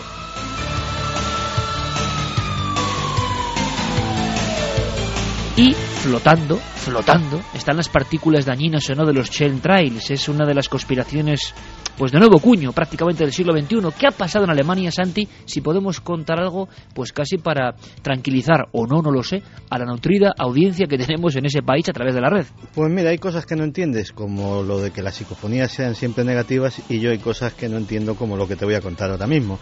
Y es que eh, hace unos 15 días empezó a salir en la red por todos sitios la noticia de Alemania, el primer país que reconoce estar implicado o la utilización de chemtrails. Y caramba, uno ve esto y dice, pues vale, pues es impresionante, vamos a profundizar un poquito más. Y efectivamente todo se centra en eh, un documental, un reportaje de la televisión RTL eh, de Alemania, en el cual pues eh, se hace una referencia al tema que ahora citaremos. La parte que yo no entiendo es que eh, este documental, claro, la primera vez que lo veo digo, esto me suena. Me suena y me sonaba tanto porque era de, mi- de 2009. Es decir, la noticia de nuevo no tenía absolutamente nada. De todas formas, sí que es un, eh, sí que es un vídeo interesante, a pesar de que algunos lo acaben de descubrir hace 15 días en el que eh, un meteorólogo, Karsten Brand, eh, afirmaba que, eh, en, la- y de hecho mostraba las grabaciones de su radar meteorológico, que había detectado unas extrañas nubes muy sólidas que salían en el radar con una fuerza tremenda y que pues esas nubes se correspondían con unos ejercicios militares que estaban teniendo lugar a la vez cerca de la frontera con Holanda. Pues bien, eh, se pone en contacto con eh, el- la Fuerza Aérea, con la Luftwaffe, y eh, un portavoz de la Fuerza Aérea le dice que efectivamente ellos están eh, haciendo algún tipo de experimentación y que eh, posiblemente los responsables de, de esas nubes sean ellos, aunque lo que están fumigando no son en absoluto eh, partículas eh, que sean dañinas para el ser humano. La noticia es relevante, aunque tampoco tan sorprendente. Eh, creo que si no fue aquí, fue en, nuestro programa hermano de la televisión, en algún sitio mm, mencioné que prácticamente las grandes fuerzas aéreas, tanto la estadounidense como la china, como la rusa y supongo que la alemana, pues tienen escuadrillas de fumigación que existen oficialmente. ¿Para qué existen esas escuadrillas de fumigación? Existen, pues, para la eventualidad de una guerra mm, biológica o química, cosa que está prohibida, pero la gente se prepara por si acaso, o como sucedió en la guerra del Golfo, para diseminar partículas en el aire que eh, dejaron completamente ciegos los radares de, de Saddam Hussein y facilitaron muchísimo las misiones aéreas de la Alianza. Es decir, no es nada especialmente nuevo, pero sí desde luego eh, es la confirmación de que algunas de estas eh, nubes o algunas de estos trazos sí pueden tener un origen militar.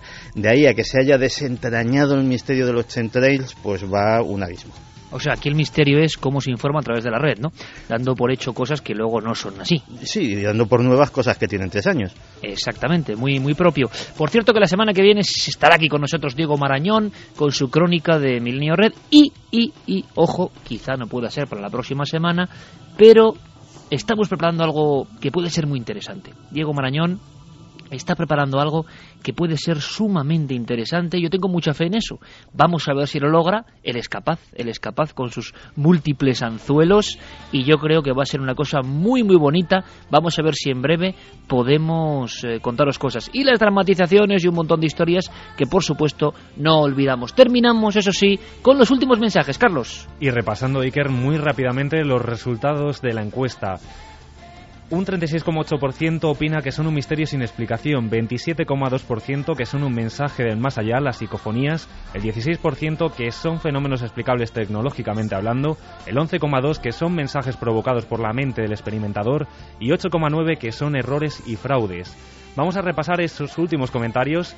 Nos están llegando un montón de frases. Eh, Iker, transmíteselo a, a, Carmen, dándole la bienvenida de vuelta a casa a Carmen. Solo faltabas tú al programa. John de Benidorm. Pues Se echaba de menos la voz de Carmen en Milenio 3. Se agradece el regreso. Carmen, enhorabuena por el bebé. Me alegra escucharte de nuevo. Muchas son las frases que están llegando para ella, así que transmíteselo, por favor. Pues las guardaremos con mucho cariño, como estamos haciendo con todas esas muestras de buena energía. Las guardaremos y las imprimiremos. Muchísimas gracias a todos, de verdad. Y por ejemplo, Juan de Málaga nos decía que en los coches siniestrados tienen que quedarse pegadas las energías de las personas que fallecen. Ignacio, estudio electrónica, soy escéptico, pero sospecho que más que los sentidos humanos es la electricidad por sus propias características, quien atrae estos fenómenos y los registra justo desde Asturias. Es sin duda la psicofonía más clara que he escuchado en toda mi vida. Y por último vamos a, a, decir a todos los estudiantes, a mandarles nuestro apoyo. Por ejemplo, Javier, que está estudiando para unas oposiciones y escuchando el programa y que le tenemos atento a todo lo que está escuchando bueno, en Milenio 3. Difícil estudiar ¿eh? con estos temas. Oye, Santi, en 20 segundos o menos me dices por qué hay que ver mañana cuarto milenio y que se habla de la crisis. Pues se habla de la crisis y se habla sobre todo de quién está detrás, de quién se beneficia y sobre todo de quién maneja el mundo, los amos del mundo, mañana en cuarto milenio. Pues mejor resumen imposible. Santiago Camacho, capitán, un abrazo muy grande, gracias. O- otro para ti, hasta otra.